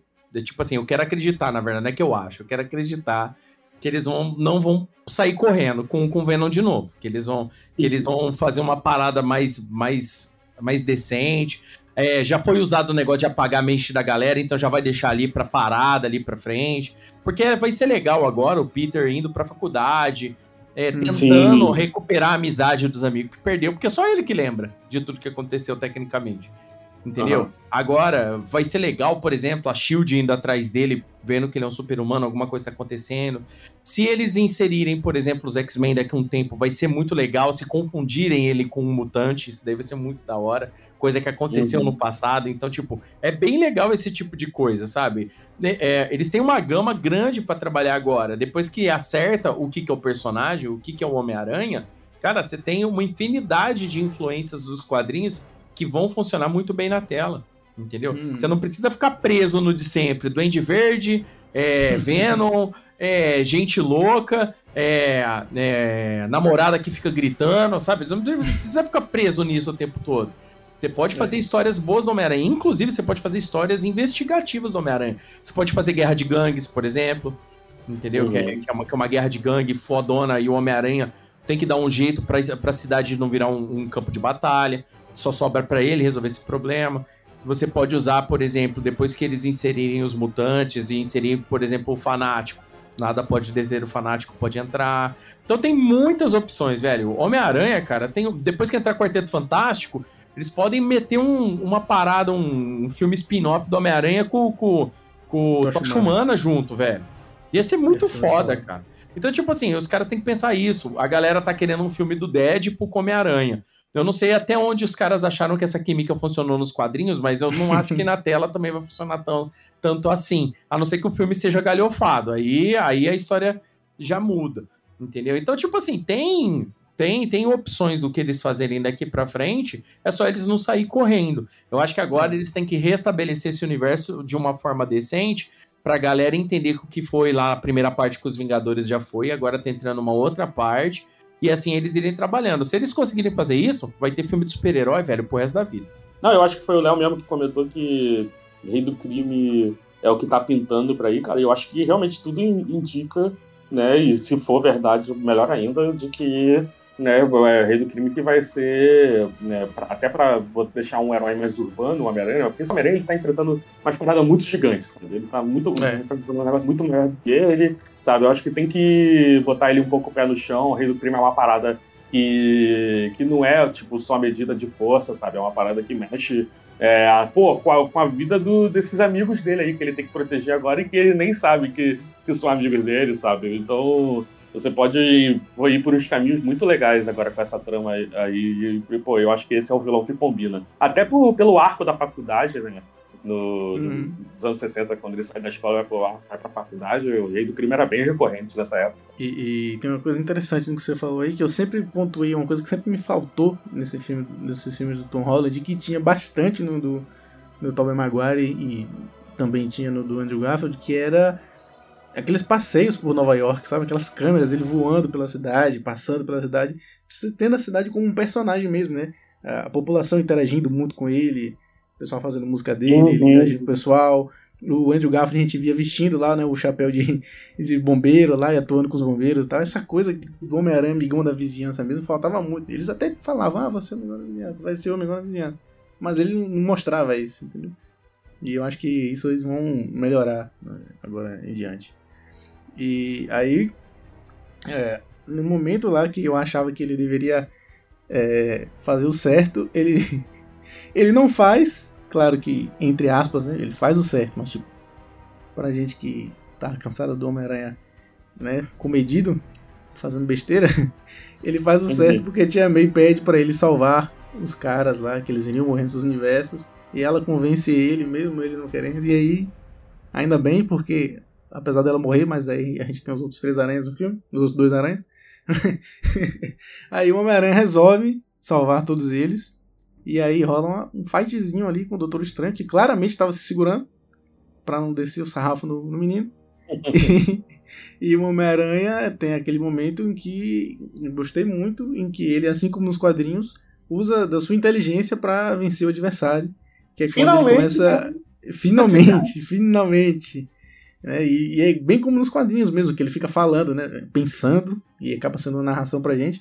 Ele narra. Eu achei lá. isso muito legal, né, cara? Você né? não, não, costuma ver isso nos filmes. Ele não falando sozinho, né? Normalmente ele tá falando com alguém. Tanto que eles botavam aquela inteligência artificial pra ficar conversando com ele, né? A, é. a... Edit. Edit, acho que Edit, Edit. Eles botavam Edit, que era justamente para você ter essa solução, né? Do Homem-Aranha falando sozinho sem ser uhum. alguém falando sozinho, né? Ele tá falando com alguém. e não, dessa, dessa vez não tem a Edith. Dessa vez ele tá realmente sendo o Homem-Aranha que fala sozinho. É isso, cara. É isso Exato. Aí tá o Homem-Aranha é inteligente que analisa, entende a situação e ele percebe como funciona a dimensão espelhada. E aí ele prende o Doutor Estranho. É, ainda mete uma. Essa sua magia é só matemática. É. Isso, isso é uma parada muito legal para acrescentar nesse universo também, sabe? Porque a Marvel faz essa tentativa de aproximar da, né, da realidade, né? E eu acho isso muito bom, inclusive, né? Todo o universo místico e cósmico, né? Para deixar um negócio mais crível. Então você, é, no primeiro filme do Doutor Estranho, né? Toda a parada mística né, é explicada de forma com, ah, tipo, porque são poderes de, de universo que a gente consegue absorver, canalizar e tal. Tem todo uma mistura de ciência, porque o né, eu acho que até o Caecilias fala, pô, você, você é um cientista, né? Você é um médico, então você entende as leis do universo, sabe? E uhum. bota ele como se ele aprendesse bem por causa disso. Então, a gente chegar e notar né, que, pô, tipo, essa coisa mística, que na verdade é uma coisa que nem, não, a gente não deveria entender, na verdade ela só existe porque ela está aplicada às leis do nosso universo. Então existe uhum. geometria, existe matemática, ela, né, existe ciências exatas nisso daqui, tem como compreender. E ele saca muito rápido. Eu acho que uh, o que a gente tem que bater palma pro Peter é que ele saca muito rápido mesmo. Tá? Bem legal. Até que enfim ele saca rápido como vencer, como fazer as coisas. e é interessante também porque boa parte dos vilões que estavam ali presos eram cientistas, né? E aí o doutor. É verdade. Fica até, até falando, você é um bruxo, que é isso que você tá fazendo e tal. Tentando compreender como que ele tá fazendo aquelas coisas, né? Bem interessante eles pensarem nisso. E aí o Peter vai pra casa do, do Fog. Do Fog, Caralho. meu Deus do céu. Esquecido, agora pra mim ele é Fog. O John Favreau. Old Fog, Old Fog. Ele vai pra casa do Rap. Homem-Aranha na casa do Fog. na casa do Fog. e aí ele vai é, pra casa do Rap, né, usar lá do, do artifício do, do, Tony Stark, porque tem que ter, né? Tem que ter uma, uma referência ao Tony Stark. Eu falo isso, mas o, o, o que o Matheus fala é verdade. Foi, foi, foi pouco e foi, faz sentido dentro da história, né? Foi tipo mesmo é. pra, pra se despedir de vez. Falar, ó. É, não é o. É isso, isso, isso, isso mesmo. É, agora ele não, não tem mais. Aliás, ele não tem mais nenhum herói com quem possa contar, né? Vai conhecer, começar a reconhecer agora, né? Mas ele não tem. E aí ele começa a tentar fazer os procedimentos para ajudar os vilões, né? E cura o Dr. Octopus, é o único que cura de cara. E Você me lembrou de uma parada muito importante agora, já que a gente estava falando sobre o que, que deve ser aí e por que que eles enfiaram o Demolidor, sendo que, na verdade, sabe assim, o Matt Murdock aparece na cena e não, não tem muito a acrescentar, né? Ele nem vai lembrar do Peter. Mas o Peter vai lembrar dele, né? Então, já que ele não tem mais os Vingadores, né, sendo aliados dele, sabe? Então, o Peter ir agora pro, pro núcleo urbano, né, dos heróis, ele, pô, eu lembro daquele cara lá que, que fazia umas paradas maneiras, sabe? E ele descobrir que ele é um herói e ele começar a se relacionar com essa galera mais pé no chão, assim, é um, é um, é um caminho que pode seguir. Ah, ah pô, é confirmado, é Rei do Crime, é o próximo vilão, é isso? tá claro, tá claro. Todas as pistas já foram dadas. É, não, não, não, agora, agora é. não, mas tomara que seja. É, o Rei do Crime enquanto vilão do. Enquanto vilão de todo mundo, né? Mas enquanto vilão do Homem-Aranha funciona muito bem também. Sim, sim. Aí rola aquela cena maravilhosa do sentido aranha. Né, Nossa. que o... Nossa, aquela cena é muito boa, cara. Eu, eu no cinema, inicialmente eu fiquei sem entender, mas sem entender entre aspas, né? Rapidamente, sem entender rapidamente, eu já me toquei. E só que eu não imaginava que ia demorar tanto. Isso não é uma crítica. Né? Uhum. Não, e aí bom, ele vai ele vai tentando entender e foi muito bem feito, né, cara? Porque a gente não tinha essa coisa do sentido da aranha nos outros filmes dele.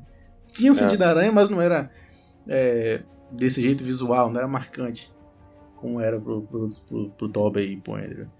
E aí, nossa, fora demais ele pressentindo, cara. E ele fica, olha, começa a olhar para todo mundo assim, todo mundo, o que, tá acontecendo? Ele tá? tem uma crise de ansiedade ali, cara. Sim, muito, porra, muito bem feito, muito bem feito. Aliás, em que momento que o Norman chama de sentido aranha, né? Eu, porque é a primeira vez que, que ele se refere ao arrepio do Peter como sentido aranha, né? eu, eu, não lembro em que momento que ele faz isso. É, na, na cena do prédio lá, que o aranha começa a sentir, começa a sentir, começa a sentir, aí o aranha ataca ele. Aí ele fala: Ah, foi nessa hora que eu. Ah, não, foi na, foi na luta final, na hora que ele fala: é, agora a gente vai se socar e você com esse seu sentido aranha aí vai ficar tentando esquivando, a gente vai ficar se batendo. Uma parada assim, eu acho que ele fala. É, é isso. E aí começa, né, o William Defoe já estava bem no filme, fazendo, né, o, o bipolar começa a destruir, literalmente, no filme. Rapaz, Nossa, ele é muito bom ator, né, Nossa. né, cara? Que absurdo que é aquilo. É muito, uhum. muito, cara. Quando você tem um ator desse nível, fazendo entrega e com um personagem bom e bem escrito, casou tudo Isso. perfeitamente ali. Nossa, foi muito. E a gente comentava no, no, no Terra Nerdica sobre como ele tá é, coringa, né, cara? Essa, que é essa coisa que. Ah, cara, sim, sim. Essa Aquela coisa cena que o, Peter tá socando a cara do, do Norman e o Norman tá rindo, né? Parece. Lembra muito o Batman Coringa. E, eu acho que. Mó risada escroto. Sim, sim, eu acho que realmente eles estão botando ali, tipo, não como se, tipo, ah, ele é literalmente o Coringa da Marvel, não é isso que eu tô dizendo. Mas que o Duende Verde, ele é o Coringa do Homem-Aranha, né? Tipo, do, uhum. em tudo que ele representa, né? Eu acho que é isso. O, o Miranha descendo a porrada nele, ele rindo, tipo, não adianta, meu amigo, você pode me matar. Se você... É aquela coisa do Coringa, né? Se você me matar, eu venci. Uhum. Se você não ele me matar, eu vou tocar o terror. Exatamente. Ele é o, eu, dos, dos vilões ali, ele é o mais perigoso só porque ele é louco, né? É interessante, porque apesar de ele, nos quadrinhos, para mim, na minha opinião, não ser o, o melhor vilão do Homem-Aranha, mas ele é o que traz uhum. mais catástrofes pra vida do Homem-Aranha né, nos quadrinhos. Ele mata a Gwen ele faz toda, todo o trauma na vida dele. E aí é interessante. A gente tava falando do lagarto, que ele tá meio se sentindo no filme. Ele aparece nessa cena só. Ele vira assim pro Peter, o Peter tá tentando fugir é, por fora do prédio.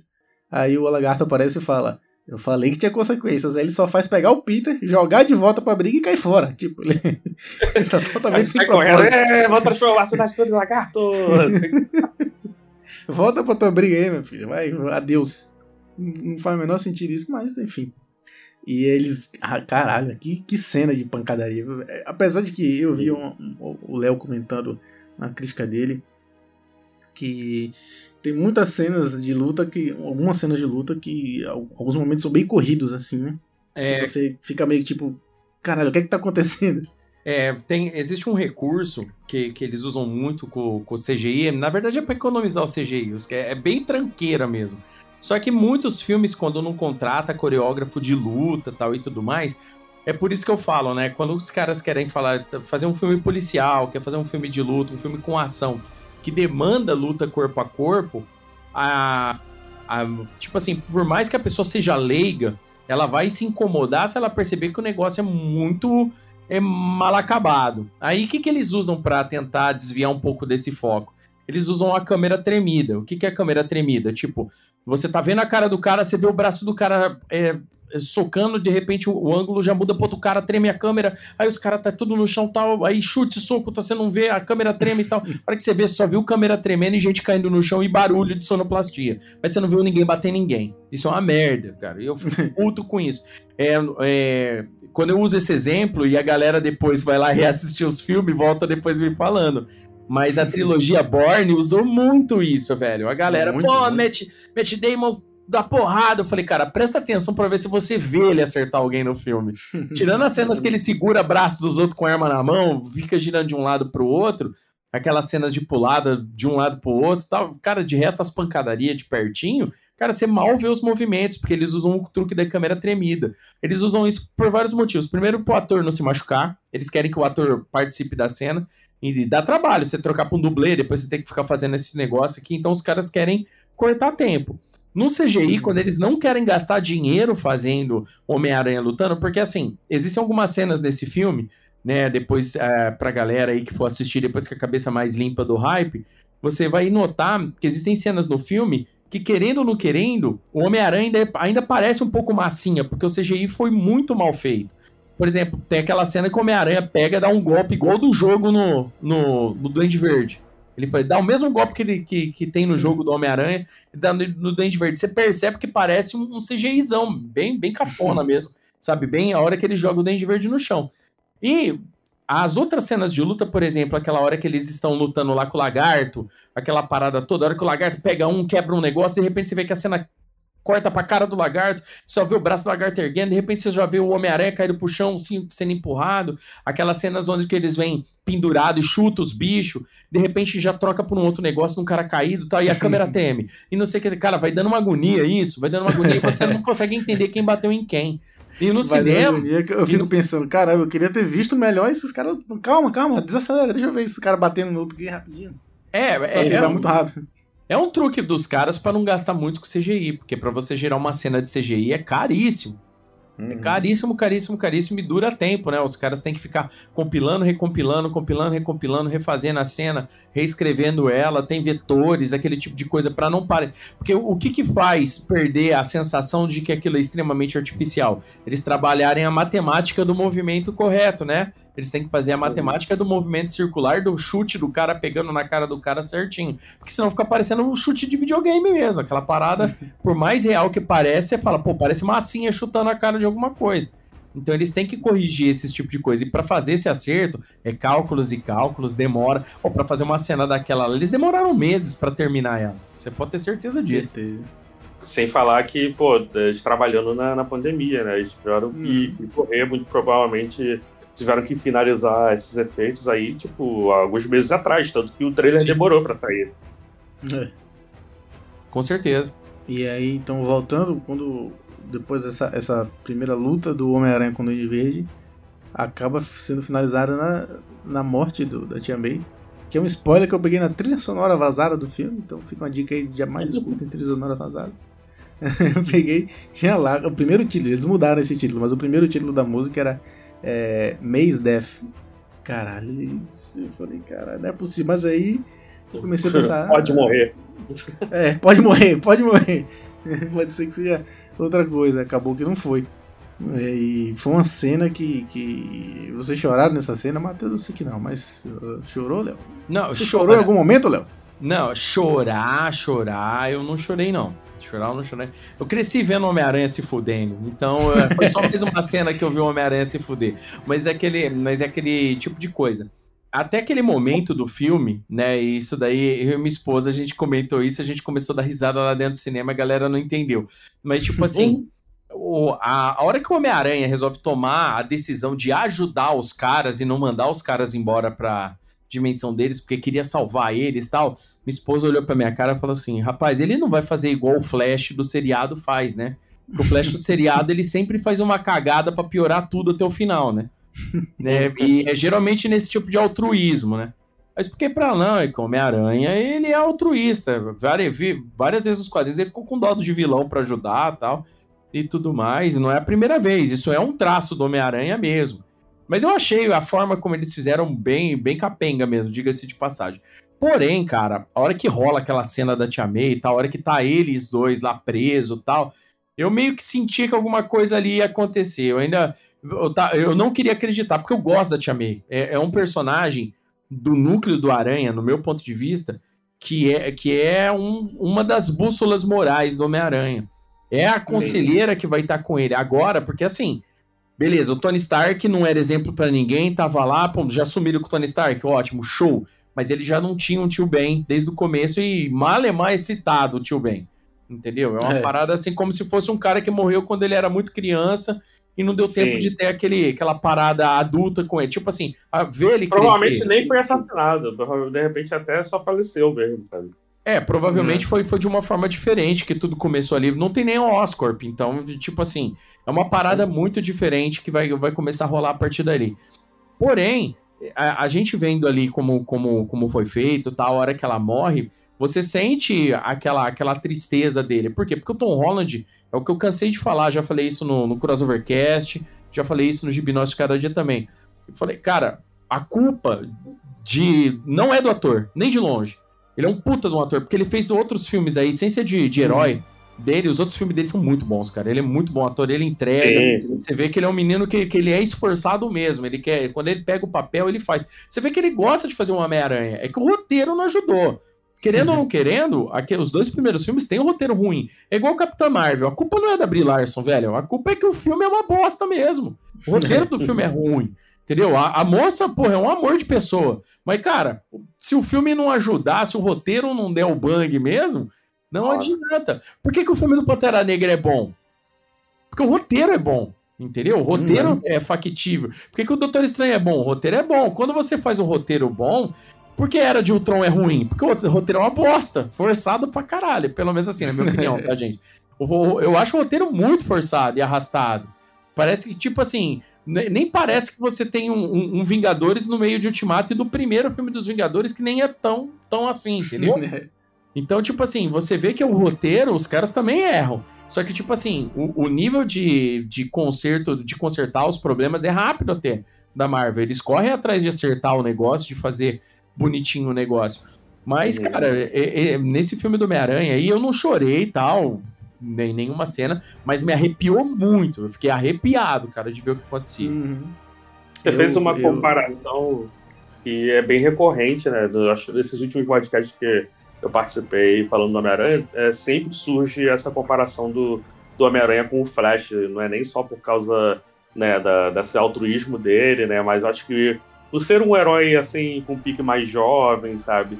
Tem, tem toda uma formação dele com, com o Flash. E realmente tem várias coisas desse filme que também me fizeram lembrar do Flash. Mas o, o Lucas estava falando que, ah, porque eu não, eu não chorei na parte da, da Tia May. Eu acho que eu concordo com o Léo nesse pedaço, né? Eu acho que realmente eu não chorei, eu entendi o que aconteceu, eu ouvi que foi emocionante, pesou. Realmente, eu, eu, eu, eu falei, foi muito mais de eu falar, tipo, agora sim, do que eu realmente me emocionar, porque, tipo assim, beleza, a Marisa Tomei, ela é ótima, mas não é uma tia May que entregou muito pra gente esse tempo todo também. Ah, mas é, eu acho que foi uma preparação para eu começar a realmente abrir meu coração para ficar emocionado com o que veio depois, que, que foi o, o Andrew Garfield salvando a MJ. Aquele momento uhum. ali me, me fez arrancar uma lágrima, assim.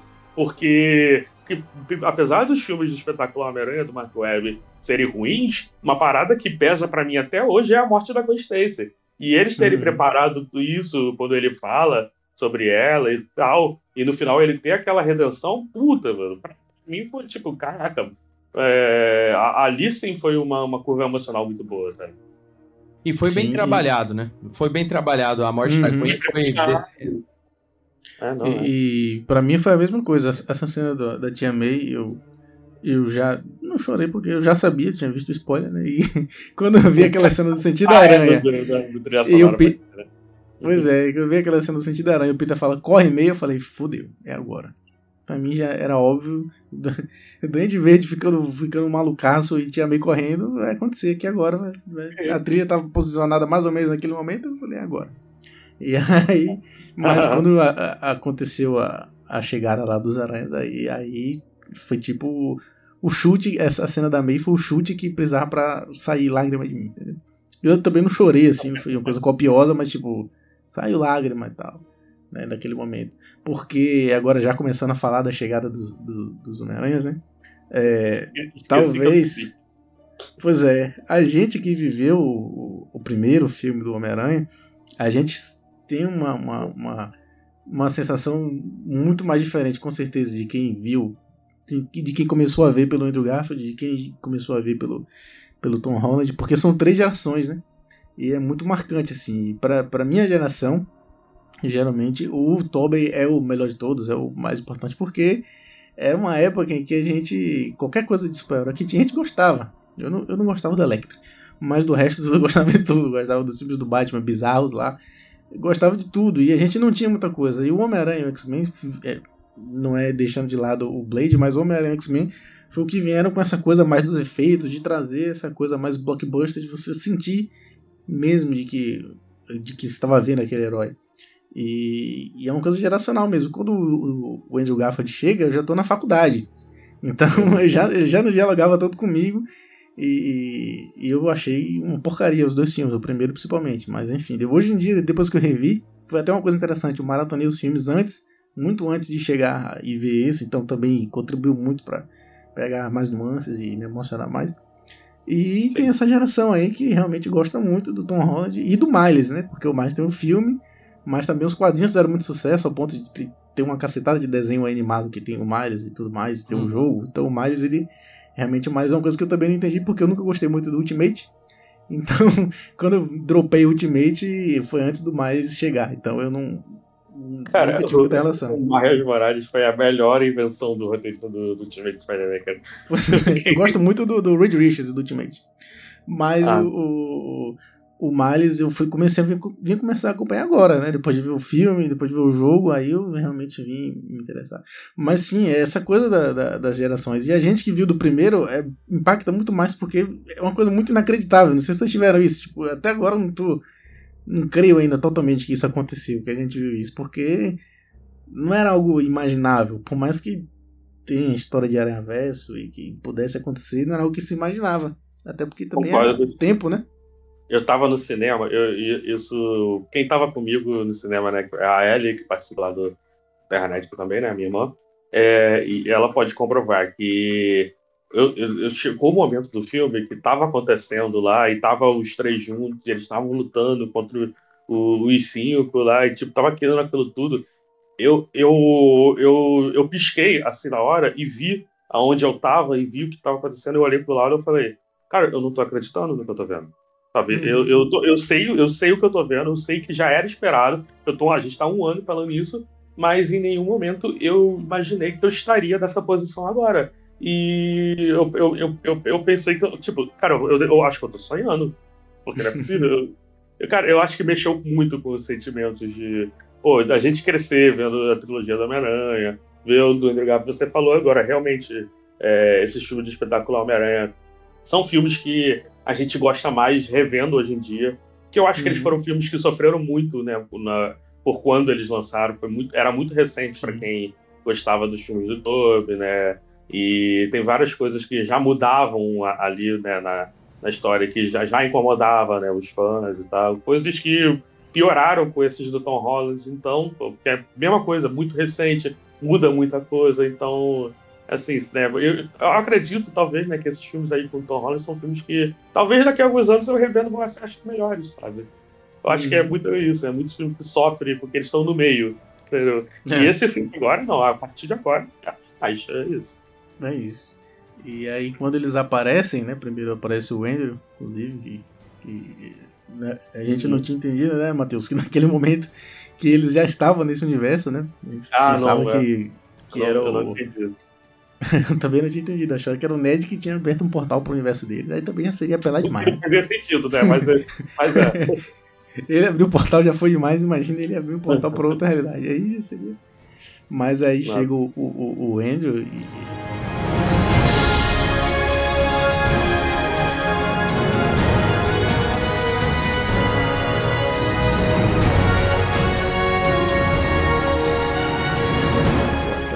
E eu, eu, eu, era um cara que eu era. Eu não chegava a ser hater, mas um cara que não gostava do Andrew, apesar de é, gostar muito do Homem-Aranha dele, de todas as qualidades do Homem-Aranha dele, e do uniforme, que ainda é o melhor uniforme do Homem-Aranha de todos. Lindo demais. até hoje. Na hora que aparece ele com aquele olhão assim, eu, eu, eu, eu vi que. Eu fui vendo as reações do cinema. Né? Acho que eu e a minha irmã, né, porque a gente gosta muito do, do ator, né, do Andrew Garfield, na verdade, uhum. né?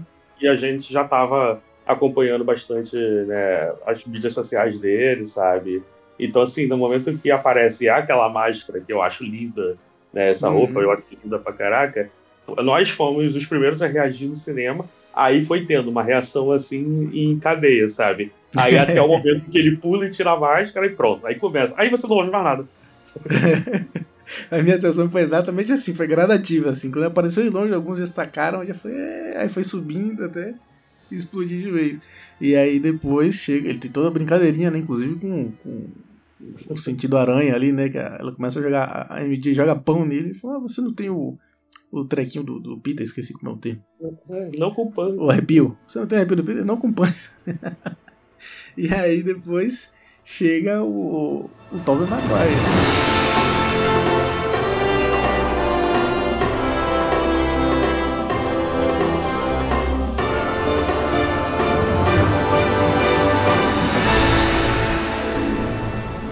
E aí, nesse, aí eu falei, aí esse momento é meu.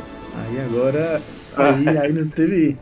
Não teve como. Eu olhava assim, e é, é, é tudo isso que a gente já falou, né?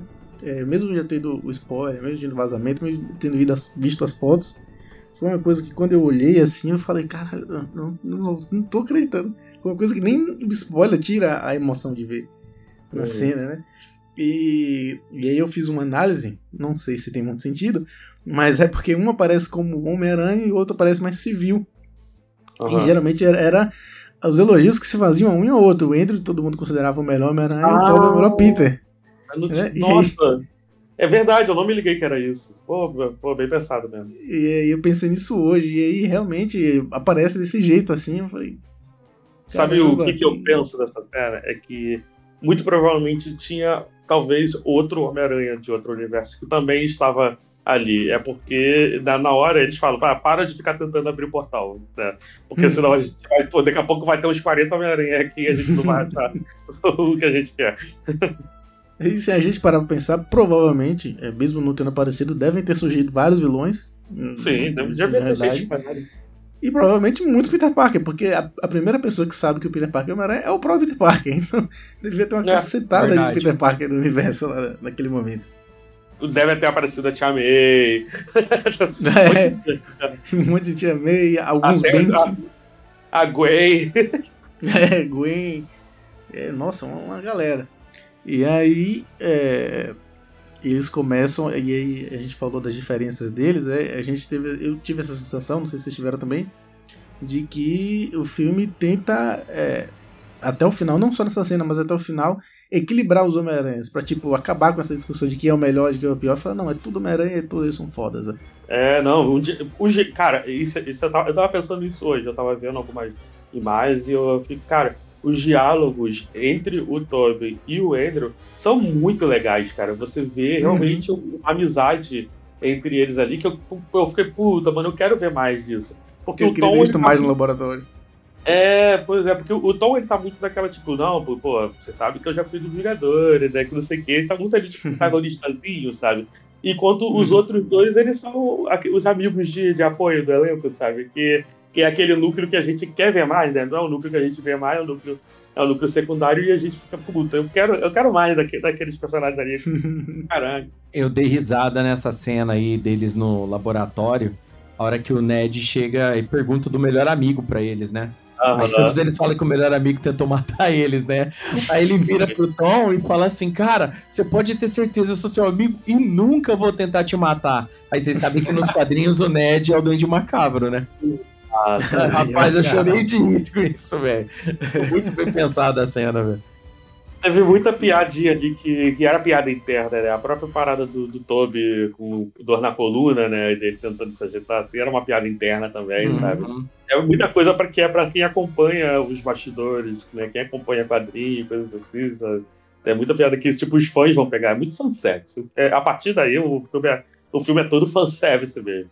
Nossa, é muito fanservice. E aquela coisa, né? Um fanservice bem, bem colocado. Eu, eu, particularmente, sou daqueles que não, não. Sou do time que não se incomoda tanto de fanservice por fanservice. Eu não me incomodo tanto de que tenha. Uhum. Mas, eh, nesse caso que é bem colocado, se torna melhor ainda, né? Uhum.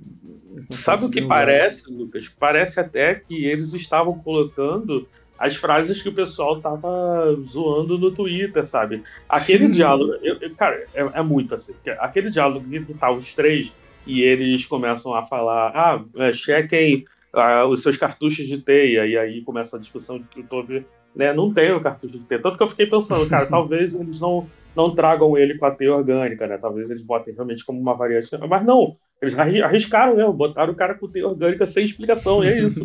sabe? E aí eles ficam, nossa, como que isso é possível? E tal. Era um diálogo que o pessoal já tava zoando no Twitter há meses atrás, sabe? Depois no início do ano, sabe? Tem muita, tem muita frasezinha ali que era coisa que já tava vindo de piada da, da Griga, piada no Red, sabe? Parece que eles estavam incluindo muita coisa em cima na hora mesmo. Então. Parece que fizeram um grupo focal com vários fãs da Homem-Aranha e falou: e aí, o que vocês acham dos filmes do, do Andrew Garfield e do Tobey Maguire? É. Realmente, uma crítica mesmo que faziam muito ao Tobey Maguire é que ele não era tão engraçado. Embora eu achava até que era um pouquinho, mas criticavam que ele não era tão engraçado, apesar de muitas situações engraçadas acontecerem com ele, e ele, ele em si não era tão engraçado. Ele Nesse não filme é começa, ele tá mais piadista. É. é. Nesse filme ele tá mais piadista, tá mais solto, tá mais é, apesar de estar tá muito coach também, ele aparece ali pra motivar muito, todo mundo. Ele fica motivando a galera. Tudo. É legal, cara. O que, que é isso? Não, essa, essa cena foi legal, né? Dos Vingadores. Nossa, cara, que legal. O que, que é isso? É uma banda? Os heróis da uma Terra. Banda, você é de uma banda de rock, cara. Não, não, são os melhores heróis da Terra. Isso ajuda em quem? É. Isso ajuda em quê? Foi o melhor, velho. É, é, isso, é isso. Pra que Vingadores, né, Homem-Aranha? Pô. pra que Vingadores? Uma coisa, uma coisa que, que eu achei bacana nisso daí é que na, no seriado do, do Gavião Arqueiro foi citado que a Estátua da Liberdade foi reformada, que ela já tá reformada, que ela tá pronta. Uhum. Né? E, e, o, e no filme ela é metade destruída, você tá ligado? Então, é, e tipo assim, parece que o inverno começa, tipo, o filme começa com o começo do inverno, pelo menos lá nos Estados Unidos, né? Será que vai, vai ter alguma citação disso no próximo, nesse último capítulo do Gavião Arqueiro? Porque eles soltaram certinho os esquemas pra galera não ficar perdida, né? Porque. Aí, então, aí nós temos um parada. Uhum. Aí nós temos um possível pequeno furo ou passagem de tempo muito grande durante o filme. Pois é. é porque é o Gavião Arqueiro ele é o mais recente, é a história mais recente na cronologia, né? Isso, e ele esse tá Homem-Aranha. no. Exato. Na Times Square, quando aparece, eles estão passando pela Times Square, tava lá, tipo, é, Réveillon 2025, entendeu? Ah, então, mas eu acho que essa citação da reforma da Estátua da Liberdade pode ser sobre a reforma pós a destruição que rolou em, agora. É, foi o que eu pensei também. É, pode ser, pode ser. Faz sentido. Que vai ter um e time skip aí. A gente percebe ah, que o musical Rogers deu certo, né? Tem um, ano. Ah, é, né? Ele aparece, é verdade. um ano já em exibição na Broadway. Pois é, assim, é legal. Muito, é, tipo assim, é amarradinho, velho. É que nem eu falo. Ali Nossa. tem planejamento, cara. Ali tem planejamento. Por mais uhum. galhofa uhum. que alguns filmes possam sair e tal. Por isso que eu falo, eu tô confiando muito daqui para frente agora que eles acertaram Aranha. Daqui, agora eu quero, eu quero ver duas coisas feitas direito agora. Os X-Men e o Quarteto Fantástico. Nossa. Porque no, no meu ponto de vista, cara. não tem desculpa pra esses caras fazer isso errado agora. Na boa. Eu sou, um, eu sou um dos poucos haters de todos os filmes do X-Men. Pra mim, eu acho horríveis, quase todos. Eu gosto muito do 2, é legal. E gosto do Primeira Classe, pra mim é o melhor de todos. Né? Mas os outros eu, eu não gosto muito. E do Quarteto, eu, agora eu vou falar uma coisa que talvez muita gente me odeie por isso. Mas eu não sou um fã do Quarteto Fantástico, nos quadrinhos. Eu não gosto, acho, acho um saco e gosta do Ultimate, justamente pelo arco lá do, do Reed. Mas é, tô ansioso para ver uma coisa boa aí. Eu confio, a Marvel já mostrou que consegue entregar uma coisa de qualidade. Então eu tô confiante de que eles vão realmente acertar tanto com o quarteto quanto o X-Men e vão ver coisas bem legais. Assim. E nesse, quadro quarteto, nesse caso do quarteto, eu sou grande público. Né? Já que eu não sou muito fã deles, eu sou grande público. Ixi, o, quarteto, público, o quarteto é meu super grupo predileto, cara. É o meu supergrupo predileto do, da Marvel. E eu espero que, que eles acertem a mão, cara. Tipo, façam a parada direito, sabe? Tem como uhum. eles explicarem as coisas agora, sabe? Tem como. É lógico, tem coisas que agora já passou do tempo de fazer igual os quadrinhos. Muita coisa, na verdade. Mas dá para eles criarem a parada de uma forma factível. É como a gente tava falando. É só não tirar a essência dos personagens, entendeu? Tipo assim, colocar o qual é, o, qual é a motivação do personagem da forma correta. Esse filme do Homem-Aranha, quando a gente vê toda essa motivação do Homem-Aranha, a gente sente na gente daquele, daquela empolgação, é, como eu falei desde o começo, a gente está vindo de uma época de pandemia, muita galera depressão, muito, muita tristeza, aquela parada, foi uma alegria que a gente estava precisando ver, tá ligado? A galera tá uhum. tá precisando se divertir. E quando sair esses filmes agora, depois de todo esse tempo de trabalho, Entendeu? A Marvel não vai nadar esse tempo todo é, se matando para chegar na frente para na hora lá de, de fazer um filme com, com o primeiro supergrupo dos quadrinhos, né, da Marvel, da história da Marvel, é dá, dá para trás desse jeito, entendeu? E os X-Men é outra coisa. X-Men não adianta eles correr e, por favor, finge que não existe a saga da Fênix por pelo menos uns 50 anos, pelo amor de Deus. Entendeu? Tem tanta saga foda dos X-Men que eles poderiam ter feito. Eu queria, sinceramente, ver o primeiro filme com os X-Men originais, sabe? O primeiro com os X-Men, com os originais mesmo, enfrentando o Magneto. Enfrentando o Magneto, é. bem básico mesmo, bem básico mesmo. Ó, aqui a parada, a galera jogando Coca-Cola neles na rua, aquela parada de não gostar deles, assim, mais ou menos igual naquela graphic novel na Marvel, sabe? Tipo, a galera uhum. se revoltando com eles e tal. Põe o Magneto, o Magneto. Cara, a primeira missão da, da Jean Grey já dá um puta num filme, que é a missão do, dos mísseis nucleares, tá ligado? Coloca essa história, cara, trabalha, a gente já sabe quem que são os X-Men. No segundo filme, uhum. já começa o segundo filme com eles sequestrados. Ninguém sabe onde que tá todo mundo e o Xavier vai atrás dos outros para salvar eles já. Insere lá a Tempestade no segundo filme, Colosso segundo filme, Noturno, a formação clássica dos X-Men ali. Cara, e dali pra frente começa a trabalhar de boa. Não mexe com o uhum. Fênix agora, não, sabe? Tipo, vai devagarzinho, bonitinho, vai cevando o negócio, tá ligado? Vai devagarzinho. né? Igual Daqui a 30 anos pode mexer com o Fênix. Não, tipo, mete, faz uma trilogia bonitinha, seguindo, seguindo aquela primeira parte. Tipo assim, ó, o terceiro filme já pode enfrentar o Conde Nefária, você tá ligado? Enfrenta um inimigo diferente, sabe? Uma parada só pra dar um bang, sabe? Pra galera. Sinistro? Isso. É, tipo assim, eu acho que Sinistro, Apocalipse, esses caras eu acho cedo. Quando você vai mexer com esses caras que demandam de, de mais cronologia mutante, porque, tipo, é, eu acho cedo porque o que, que acontece? O, Precisa-se de um tempo para trabalhar certos vilões. E precisa-se de certos acontecimentos para esses vilões causarem um impacto em você.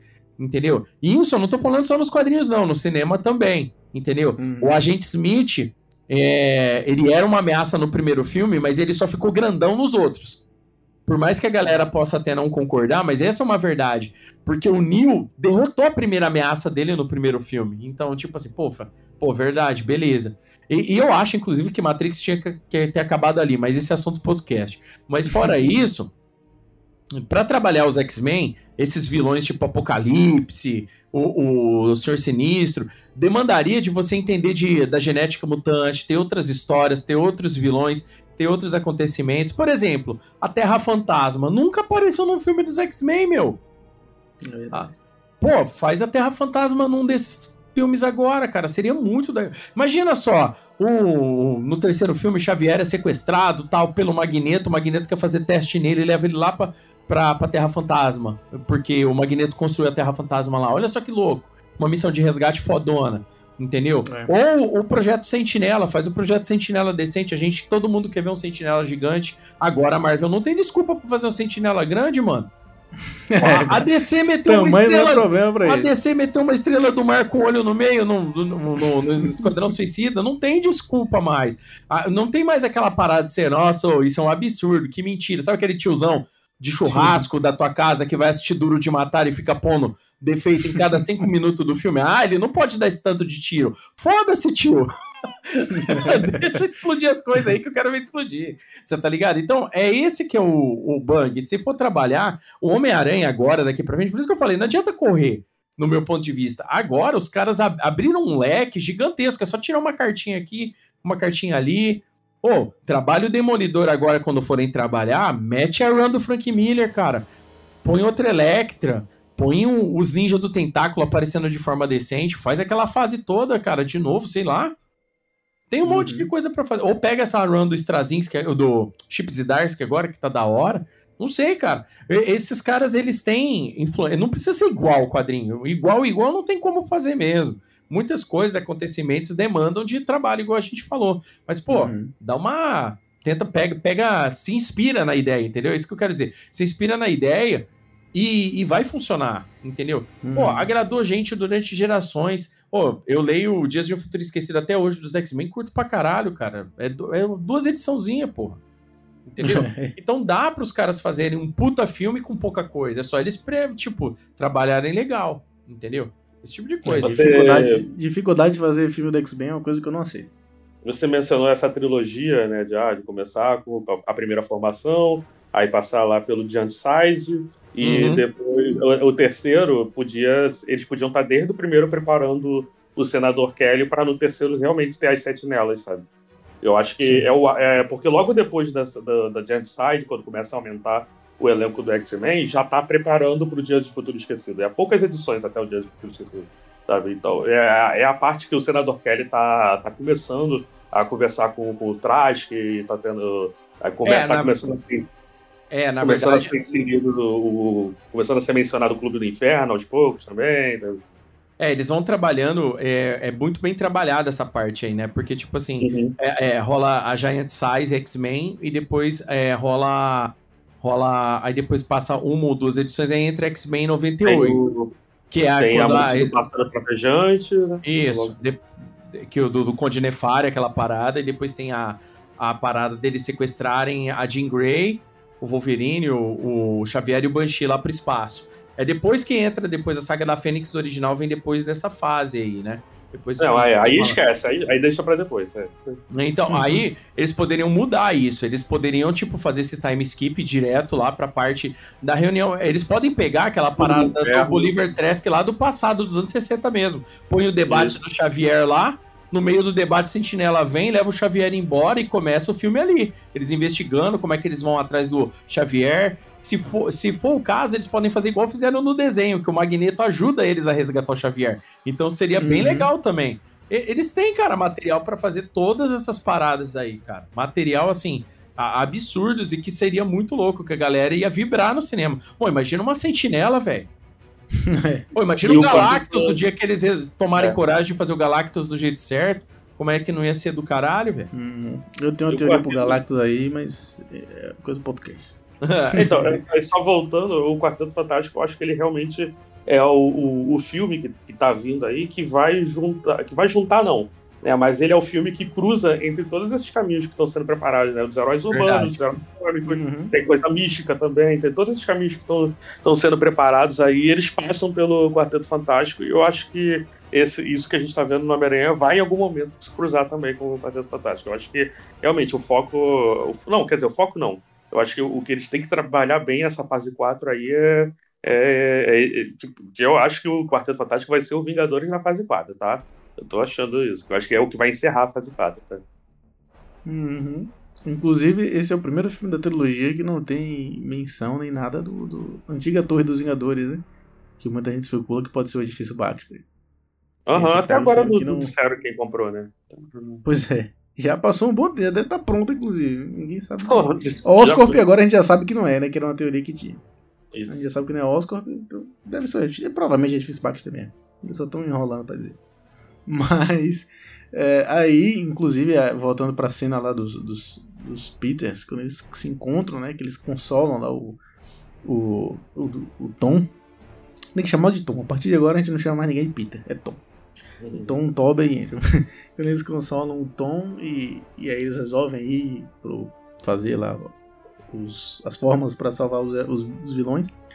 E aí a gente tem. É interessante a gente ver o Peter cientista, porque era algo que. O Andrew Garfield não, o Andrew Garfield ele, ele sempre era bem cientista nos filmes dele, né? Ele sempre tá lá resolvendo coisas, ele queria lá um novo sistema de teia pro Electro não danificar no segundo filme. No primeiro ele cria as teias e faz várias coisas, e cria a fórmula para curar o Dr. Conas e tudo mais. Já no. Os outros dois eles não tinham tanto isso, né? De, de, de a gente ver eles cientistas. No Homem-Aranha 2 a gente, teve, a gente teve um pouco do Tobey quando ele deixa de ser Homem-Aranha. Mas aí a gente vê, é legal ver eles lá com os óculos e fazendo as fórmulas e tudo mais, que é a coisa mais Peter Parker que existe né, possível. E o Andrew Garfield tá com o uniforme e, e o jaleco por cima. É impressionante como esse filme me fez gostar do, do Aranha do Andrew Garfield. Porque assim, o que me incomodava muito nele era o Peter. Aquele Peter muito descoladão, muito Backstreet Boy, sabe? Peter BTS me incomodava Peter muito. no primeiro filme, né? O problema é, é o Peter do, do, primeiro espetacular. Apesar do, do espetacular é... ser um filme assim pior de roteiro, mas é, eles melhoraram exatamente essas críticas que tinham. O Peter Parker do, do Espetacular Homem-Aranha 2, eu acho ele é ótimo. Né? Eu, acho que eu até acho que o eu até acho que o Homem-Aranha 2 melhora isso bastante, mas uhum. tem algo na atuação dele enquanto que aí já não é uma coisa tanto do Peter Parker, que é o que a gente vê geralmente muito nos filmes dele quando ele tem. É, eu sei, eu sei o que você tá falando. Ele, sabe, ele tem muita coisa de galã, sabe? De fazer umas ele, caras. Ele faz, assim, ele faz umas caras, né? Que, que é, de ser o descoladão assim e tal. Que, que, que... Mas tudo bem, eu, eu era um, um, cara chato e amargurado na época. Hoje, depois é. desse filme, eu tô, eu tô mais tranquilo, aceitei. Ele tem um pouco disso nesse filme, bem menos. Ele tá bem é engraçado que ele tá bem contido nesse filme, tá tipo, ah, não vou ser as coisas que me criticavam. E aí, apesar dos outros validarem, né, o Bob fala lá, você é espetacular. Né, que ele fica falando, ah, eu sou mais chato aqui, eu não sou, não sou tão uhum. legal, não. Eu falo, que é isso, cara, você é espetacular. Né, o, o coach, coach Toby aparece lá para ajudar. Isso é lindo, aí, cara, porque é, é muito triste o que o Andrew passou, cara, porque ele é um cara que era muito fã de, de Homem-Aranha, né? E, pô, uhum. ele, ele fala, né, que pô, o, quanto ele sofreu, né, do, do que o Jeitas né, atacando ele por causa dos filmes, sabe? Uma parada. Esse é da galera não saber separar, né, o que é o filme, uhum. o que é o ator, cara. Uhum. E, pô, e esse momento que tá os três conversando, e você tem o Toby e o Tom, que são os mais privilegiados, assim, e você tá ele, tá vendo o Andrew, assim, encostado, né, lá naquela naquele hum. parapeito, assim, e Tudo ele cabe baixo. É, ele, ele cabe baixo enquanto eles estão conversando de como, como eles passaram por coisa foda, que não sei o quê, porque eles fizeram isso e aquilo. E, tipo, pô, enfrentei um, um cara com armadura de rinoceronte uma vez, sabe? e aí né, ele fala, você é espetacular. E aí o cinema foi abaixo, aí não teve, Sim, sim. não teve nem chance. Aí a partir daí eu já não entendi mais. É, mas é muito interessante. E na cena do, do laboratório rola o meme, né? Deles apontando o dedo. É, Rola rola. dois vezes. Que o Ned chega e fala. É, rola depois de novo. Aí nessa hora o Ned chega e fala: Peter, aí, eu? Aí, não, não, aí Não, Peter Parker, aí ah, todo mundo. É, é muito bem feito, eles estão com time bom. Eu, eu gostei muito da química deles três, velho. apesar do, do, do Tobey tá mais fora, assim, o, o Tom tá Uhum. muito respeitoso e claramente tá gostando de ter eles ali, e o Andrew tá gostando de fazer parte. É, mas o, Uhum. o Tobey, ele, apesar de ele estar mais por fora, assim, ele ainda tem uma química bacana com ele. Como a gente já falou, a química dele com o Andrew é, porra, é muito boa. Sim, sim. de- Faça um filme dos dois aí, pelo motivo. E o Miles Morales. Pronto, bota os dois e o Miles Morales. Caraca. E a. Spider-Gwen. Pronto, não aceitei. É, o, o Toby morrendo e o, o Andrew sendo tutor do Miles Morales. Caralho, muito triste isso, mas é, faz parte. e aí a gente tem a grande momento final, né? O Andrew tem a redenção, ele salva a MJ. Nesse momento o Matheus deve ter chorado de novo, hein, Matheus? Você que sentiu a Não, foi, doideira, foi, né? foi essa parte. Foi, foi essa parte. Essa parte, não é? Eu sei. É. Nossa, ele, ele salva a MJ, que era uma coisa que o trailer todo mundo já cantava. Isso, eu vou dizer que isso me tirou um pouco. Porque quando eu vi o trailer, evidentemente eu pensei nisso, e pra mim era muito claro. Todo mundo Mas a sabia galera- isso, é. mas mesmo assim. Todo mundo sabia, mas assim, diferente do, dos outros. Inclusive as reações que- no cinema nessa parte, de novo, né? Eu reparando as reações do cinema, porque quando tá caindo a, a MJ, aí você vai ver e pula o Tom. Eu lembro que a discussão que tinha no trailer é que tinha um mascarado, né? E que você tava Uhum. vendo ali, né, o, o, o Tom e o uniforme dele pulando, mas na verdade eles estavam botando CGI por cima, que era o Andrew que, que pulava. Só que aí, aí, aí vem o Tom, aí eu, ah, beleza, tipo, não vai ser o Andrew, não vai ser aquela cena que a gente tá esperando. E aí vem o Norman e joga ele pra longe. E na mesma hora você vê o Andrew percebendo tudo e sacando muito rápido e ele pulando. E aí o cinema, caraca, aí foi estádio. aí, a partir daí, já perdeu o filme de vez. Aí eu, tanto que eu, eu nem ouvi o diálogo entre eles dois, entre a MJ e, e o Peter nessa parte, assim, né, quando ele segura ela, mas me contaram depois, né, que aí ele pergunta, você tá bem? E ela, eu tô, mas e você, tá bem? Aí ele começa a chorar, mano, puta, cara, vocês conseguiram, vocês conseguiram redimir o personagem, cara. O personagem e o Andrew também, né? Aquela lágrima Aham. ali, caralho, tô, tô- pronto, eu sou- Homem-Aranha. E aí eles começam a. eu sou espetacular. E aí eles começam a salvar, né, os, os, os vilões, e o Dr. Octopus chega pra ajudar. Que era uma coisa meio que também todo mundo já dizia, né? Especulava que ele ia se juntar com os. Se juntar, entre Uhum. aspas, com os outros aranhas e tudo mais. E aí eu vi um vídeo de um cara analisando o pôster, que ele analisa os tentáculos e tal. E aí tem três tentáculos atacando o Homem-Aranha e o Doutor Estranho e um voltado pra, pra, gente, pra frente. Como se fosse. Querem dizer que em algum momento ele. É, coisa de semiótica, enfim. Mas, enfim, voltando aqui. Eles começam a salvar todo mundo. Eles salvam primeiro o, o, o Homem-Aranha. E aí aquela cena, a gente tava falando, né, de que os atores só voltaram pra esse final. E eu falei no, no podcast do Terra Nerd. E eu falo de novo aqui que eu tenho quase certeza que aquela cena dele voltando ao normal é reciclada do terceiro filme. Tenho quase certeza que eu vi aquela cena no Homem-Aranha. Cara, muita gente tá dizendo isso, viu, cara? Que, que Aquela cena é muito reciclada. eu não parei pra ir atrás, mas tem gente falando isso daí também. Você não é o primeiro que fala isso, não. Eu, eu vi assim, eu falei, caramba, e se, eu- eu vou, quando sair o filme em qualidade, eu vou comparar os, dois. Eu, sei, eu acho que eu sei até o momento. Um, um é o momento que ele. que o Homem-Aranha é, pega ele no esgoto e joga água em cima dele. Ele pensa que morre, depois ele volta, logo que ele sai. Quando ele volta, ele se forma daquele jeito. É, é aquela cena, tenho certeza. Pode pesquisar depois no YouTube. Ah, tá. O- já o do. O do. O lagarto eu não tenho tanta certeza, porque aquele filme não, não É da, do espetacular Homem-Aranha. É, tem, É. essa, tem a mesma cena.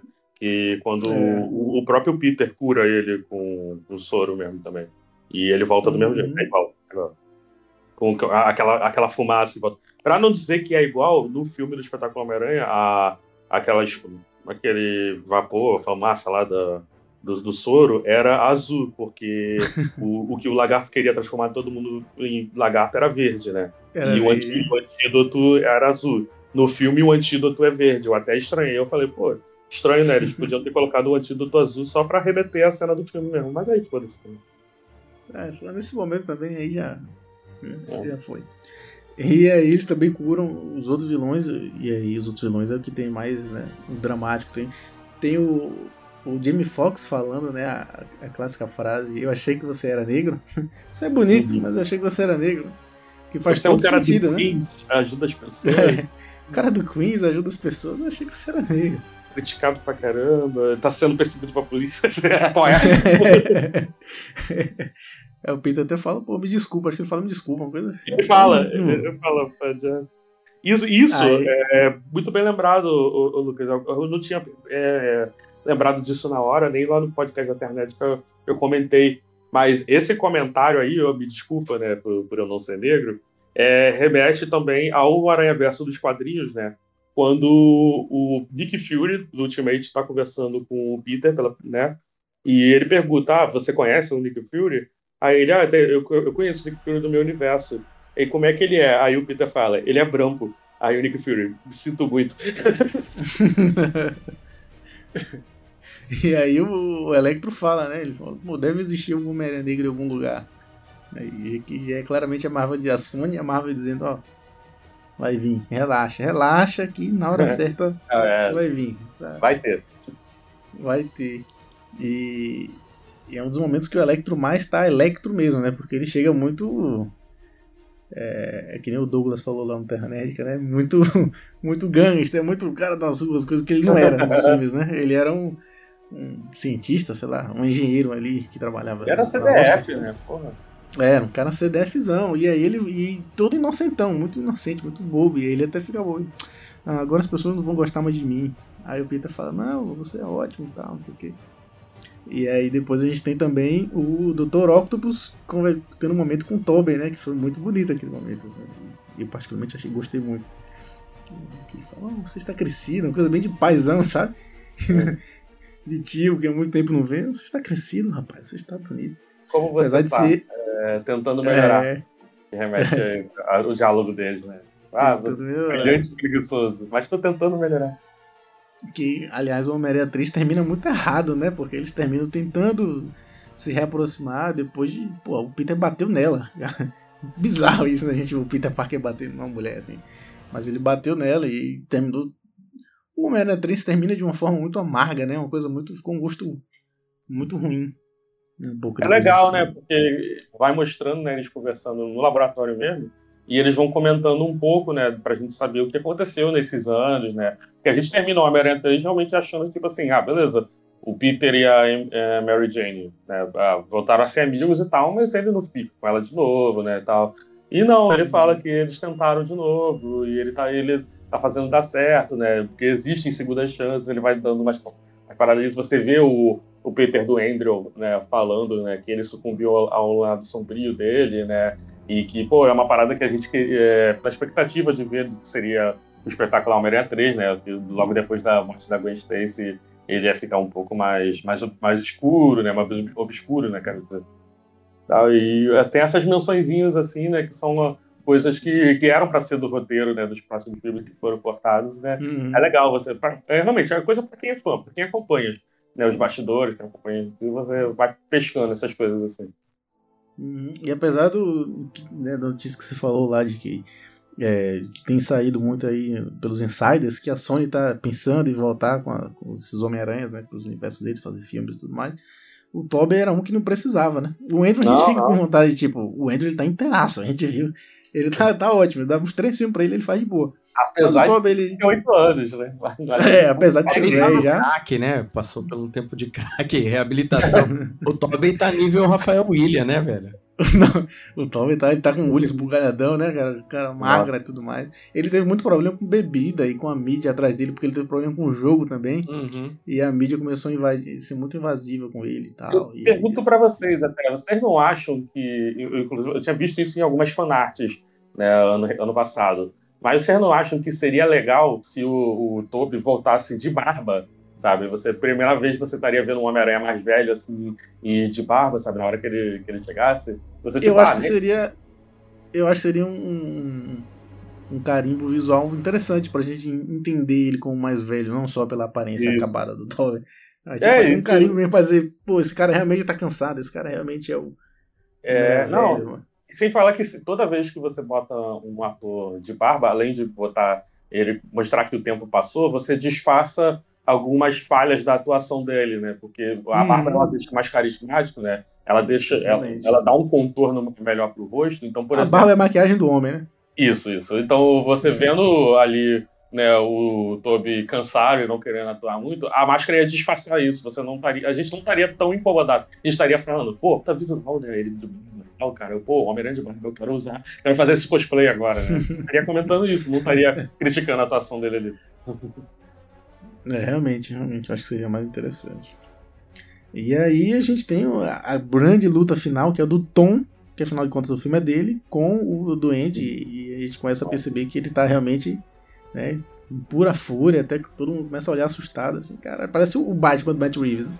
descendo o cacete no William Defoe, e, e aí vai o Tobey, né, ter o seu, seu grande momento ali, que é quando ele impede o, o Tom de, de matar o, o duende e, e ele não fala nada, né? Só com o olhar ele faz tipo assim, não faz isso, cara.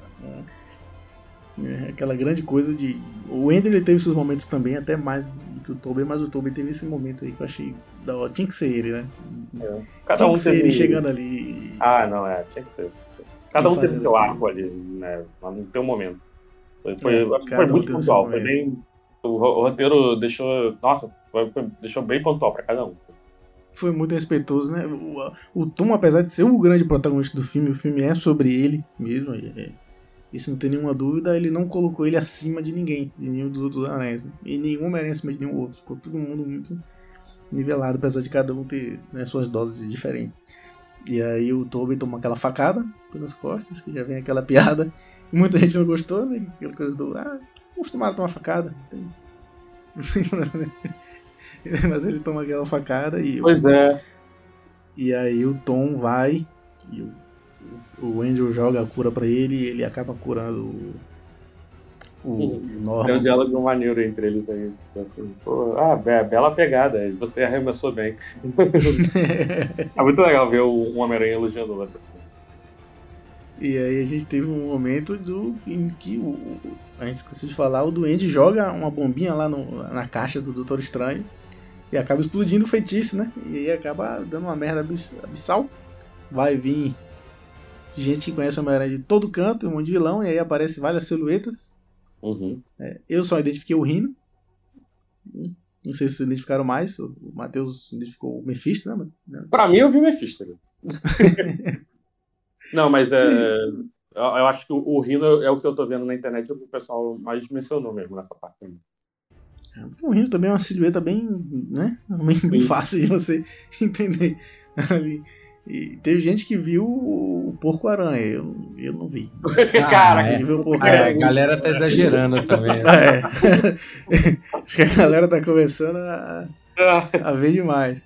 Mas aí aparecem vários vilões e a única forma de, de impedir isso, porque o Doutor Estranho não tá conseguindo, é fazendo todo mundo esquecer que o Peter Parker é o Homem-Aranha. O acabar luta- com o relacionamento dois. Isso é muito é, um dia a mais, né? É o final É muito um dia a mais. Que aliás, o dia a mais começa pra poder salvar a Tia May e nesse filme Uhum. é o que acaba causando a morte da Tia May. É o oposto. É o caminho inverso. E aí ele vai Não. ter esse momento. Termina realmente fazendo retcon na parada, né? Em que eles não se É. conhecem. E agora, né? Agora finalmente. É, é- é- isso, é, isso é curioso, né, comentar isso, né? Porque isso é um retcon que teve nos quadrinhos que eu lembro, né? Que, é- que foi muito criticado na época, porque era pra ser uma parada que era pra realmente trazer o Homem-Aranha jovem de novo, né? De tirar a parada dele ser casado, você trazer o Homem-Aranha se dedicado do, ter, trazer a dedicação do Homem-Aranha de novo, né? Coisa que, que eles estavam perdendo, né? Os, os novos leitores pro Homem-Aranha. Seria muito fácil, era só introduzir um personagem tipo Mario Moraes. Mas enfim, eles têm que ser Peter Parker e tal. E pessoas Ah, mas- que estavam acompanhando aquela fase, né? Eu, lembro que criticaram muito isso, né? Isso já é uma fase que eu peguei já no família. E eu E, puto demais nisso aí. é, mas, e dessa vez, no filme, funcionou. Cara, eu, porque é, era um Homem-Aranha que a gente não tava gostando tanto. Então, agora a gente vai ver finalmente eles tendo a chance de acertar ele. Então, eu acho que, pô, é, é um, é um arco muito criticado dos quadrinhos, mas que foi bem usado agora, cara.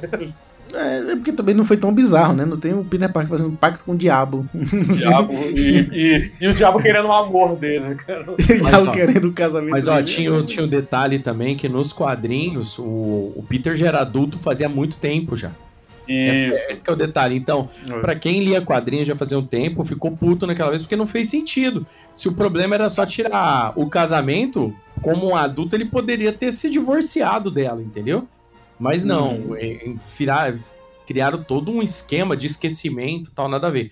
Para esse Peter Parker funcionou bem, primeiro que ele é mais novo, né? Os uhum. outros filmes realmente são ruins, tipo, no, a construção original só serviu para dar mais força pro que acontece nesse filme.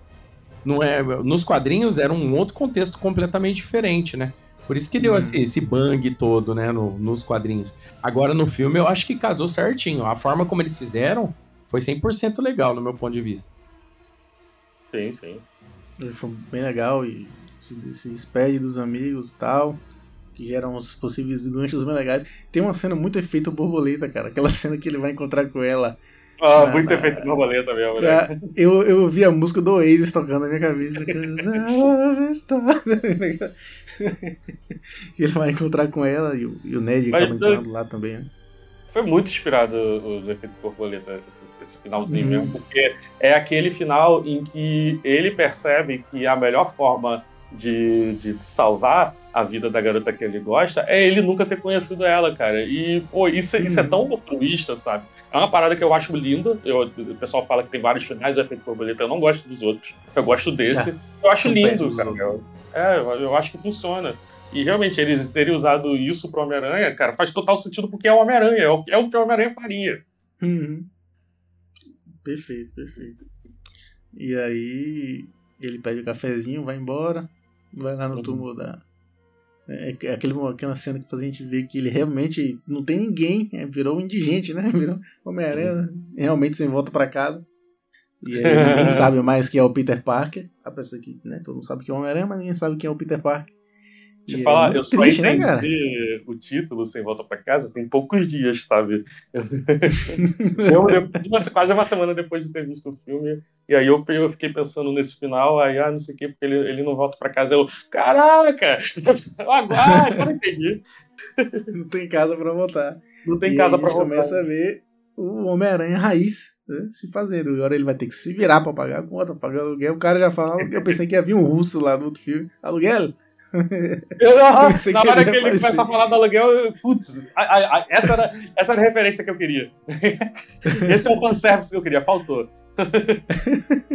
ele vai ter que pagar a conta, vai ter que trabalhar. Provavelmente né, vai começar a interação dele com o Claro Diário. Bolo de chocolate, traz leite. E o, o, apartamento, pô, muito dos quadrinhos, né, cara? O apartamento uhum. ali que você olha assim, caralho, é o apartamento dos quadrinhos. Que o, o do Tobey já era um pouco, né? Naquela uhum. pegada, mas não era tanto que Era mais foi. pegada Nova York, né? Realista, eu, eu acho, o do todo. Era, era. E aí ele faz o uniforme dele lá na máquina, aquele tecido muito bonito. E antes da gente falar do uniforme, tem a mensagem da Sony, né? Que o Peter Parker pega o uniforme, sobe na janela a câmera vira pro copo e no copo tem escrito que nós estamos felizes em servir vocês. É uma mensagem da Sony e da Marvel falando pra gente, toma, fanservice. Né? Cara. We are happy né? em service you. Né? You é, é, pode ser vocês, né? Em inglês.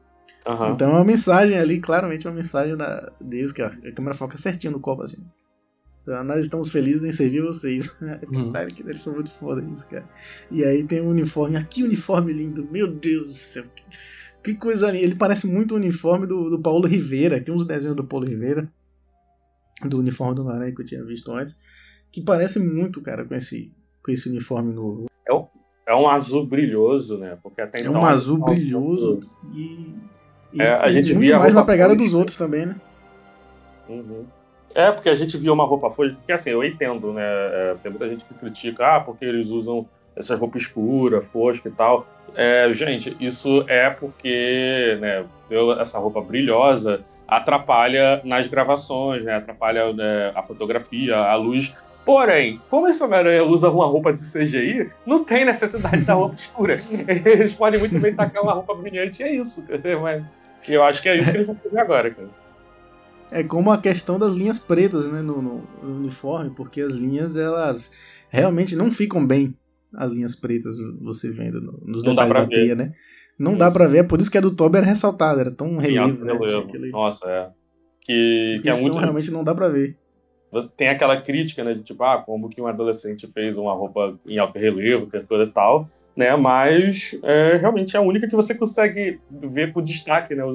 O, a- tanto que repetiram isso no uniforme do Espetacular Homem-Aranha 2. Ele, ele é muito parecido com o, Uhum. o original. Tem várias ali que você confunde, né? Se, se eles não tivessem sem máscara, né? Tem horas que confunde. Eu acho que a coisa que mais diferencia mesmo é o olho grande, assim, né? Uhum.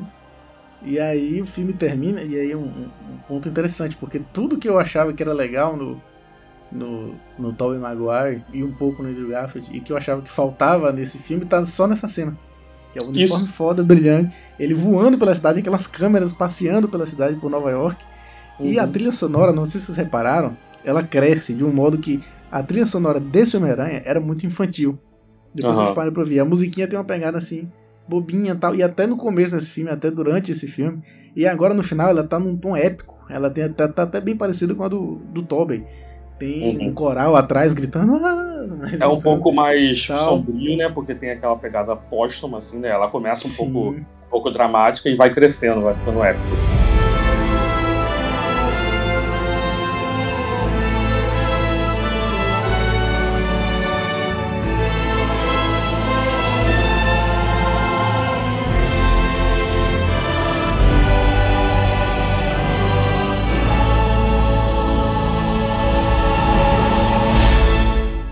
Fica um negócio mais épico, menos bobo. E essa cena pra mim é perfeita. Devia ter durado mais, inclusive. Mas é o clássico final do filme do Homem-Aranha, né? Ele passeando por, por Nova York e, e encerrando o filme.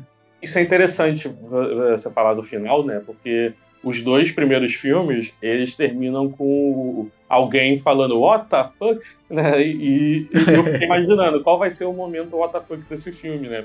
pra eles, é, tipo, ele não precisa nem repetir pros próximos filmes, mas podia encerrar a trilogia com, com essa piadinha assim. E olha, ainda bem que não, porque, mas É. podia, podia até ser na, os caras de repente até teve, não sei, eu vi dublado, de repente até o mesmo fala isso, não sei. Mas é, o filme ele terminou dramático, ele terminou com aquela mensagem de tipo assim, pô, eu perdi tudo e eu continuo me levantando. Se tivesse uma piadinha ali, coisa de Marvel, né? Uma piadinha no finalzinho, ia estragar aquele momento, pô. Ia. Ia. Como pra mim estragou a cena pós-crédito do Venom. Exato, é. Ed, nós estamos bêbados! Mano, o Tom, o, o Tom Hardy, ele tá claramente esculhambando ali, pô. Ele não tá. É sério, pô. Se você olhar depois da cena com atenção no final, nos momentos finais, antes dele se teleportar, o, o Tom Hardy começa a se levantar, assim, fazer umas poses, umas caras, que é claramente de alguém que tá esculhambando, pô. É sério, ele achou o papel da vida dele, porque ali ele só faz esculhambar e ganhar dinheiro. É isso. Desculpa aí se alguém que tá ouvindo gosta do Venom. Eu não gosto muito, também não vou ficar fazendo o papel de hater do filme do Venom. Se gosta, tudo bem, assiste, vai e curte. Eu, não- assisto e, e segue a vida. Mas eu não acho que. Teve gente que achou que é muito importante ter essa cena por causa do, do simbionte que fica. Ah, Eu não acho, eu acho que inserir um simbionte é a coisa mais fácil do mundo. Isso, isso estragou o filme pra mim, sabia? É, exa- exatamente. Eu- eu- beleza, eu entendi. Ah, beleza, estamos vendo uma piada aqui com o Venom, porque a gente ficou esperando o filme inteiro pra ver qual ia ser a conexão com a pós-crédito de Venom 2, e no final era só uma piada. Show! Aí ele deixa um filhotinho ali, eu falei, não, cara, não precisava, não precisava. Podia acabar como uma piada, é isso. É isso, é isso. Esse Venom é uma piada, né? Os filmes do Venom é galhofa e não precisa ter conexão. Show! Eu entendi a mensagem. Aí não, eles vão e deixam aquilo. Ah, cara, não precisava. Ali acho que faltou, faltou coragem. Acho que ali foi- eles foram, foram, foram covardes. E universo em que o espaço já não é nenhuma barreira. Que desculpa que tem pra enfiar um simbionte. Qualquer, qualquer coisa, você passa, é só passar na televisão assim, ó. No começo do próximo filme. O, o Jameson lá falou: Ah, meu filho tá voltando hoje. Isso! Igual, e Cara, tá eu voltando queria ver muito e essa cena que faltou no Homem-Aranha 3, né? Do, do Gate voltando. É. Pronto, só precisava disso. Pronto, e pronto, esse simbionte. A gente não precisava nem encontrar o Homem-Aranha, nem tá que nem no Homem-Aranha 3, que tá coincidentemente no mesmo lugar. Caiu o meteoro no mesmo lugar que o Peter tá. nem precisa disso, é só falar, pronto. Nem precisa nem ser nesse filme, só dizer, ó, o simbionte chegou. Tá aqui. É, mas, enfim. E aí a gente tem o, a última cena pós-crédito, que é o teaser do Multiverso da Loucura. Que a galera foi à loucura, literalmente. Uhum. E, e, esse filme tem umas referências ao Arif, né? A gente viu o Homem-Aranha com o manto da levitação no meio do filme e tal. E Verdade. a gente viu o, o, teaser encerra com o Doutor Estranho Supremo. Que não é Sim. o Doutor Estranho do mal, que as pessoas inventaram que é o Doutor Estranho do mal. Não que ele não venha ser do mal, né? Mas ele é oficialmente o Doutor Estranho Supremo. E no Arif ele tem o melhor episódio, né? Do, pô, aquele episódio é, é, muito bom, aquele episódio do, do Doutor Estranho. Que ele, e ele termina se redimindo, né? Ele, tipo, pô, quando ele, só que ele já se arrepende tarde demais, ele não consegue fazer mais nada. E ele fica preso no, no universo dele ali.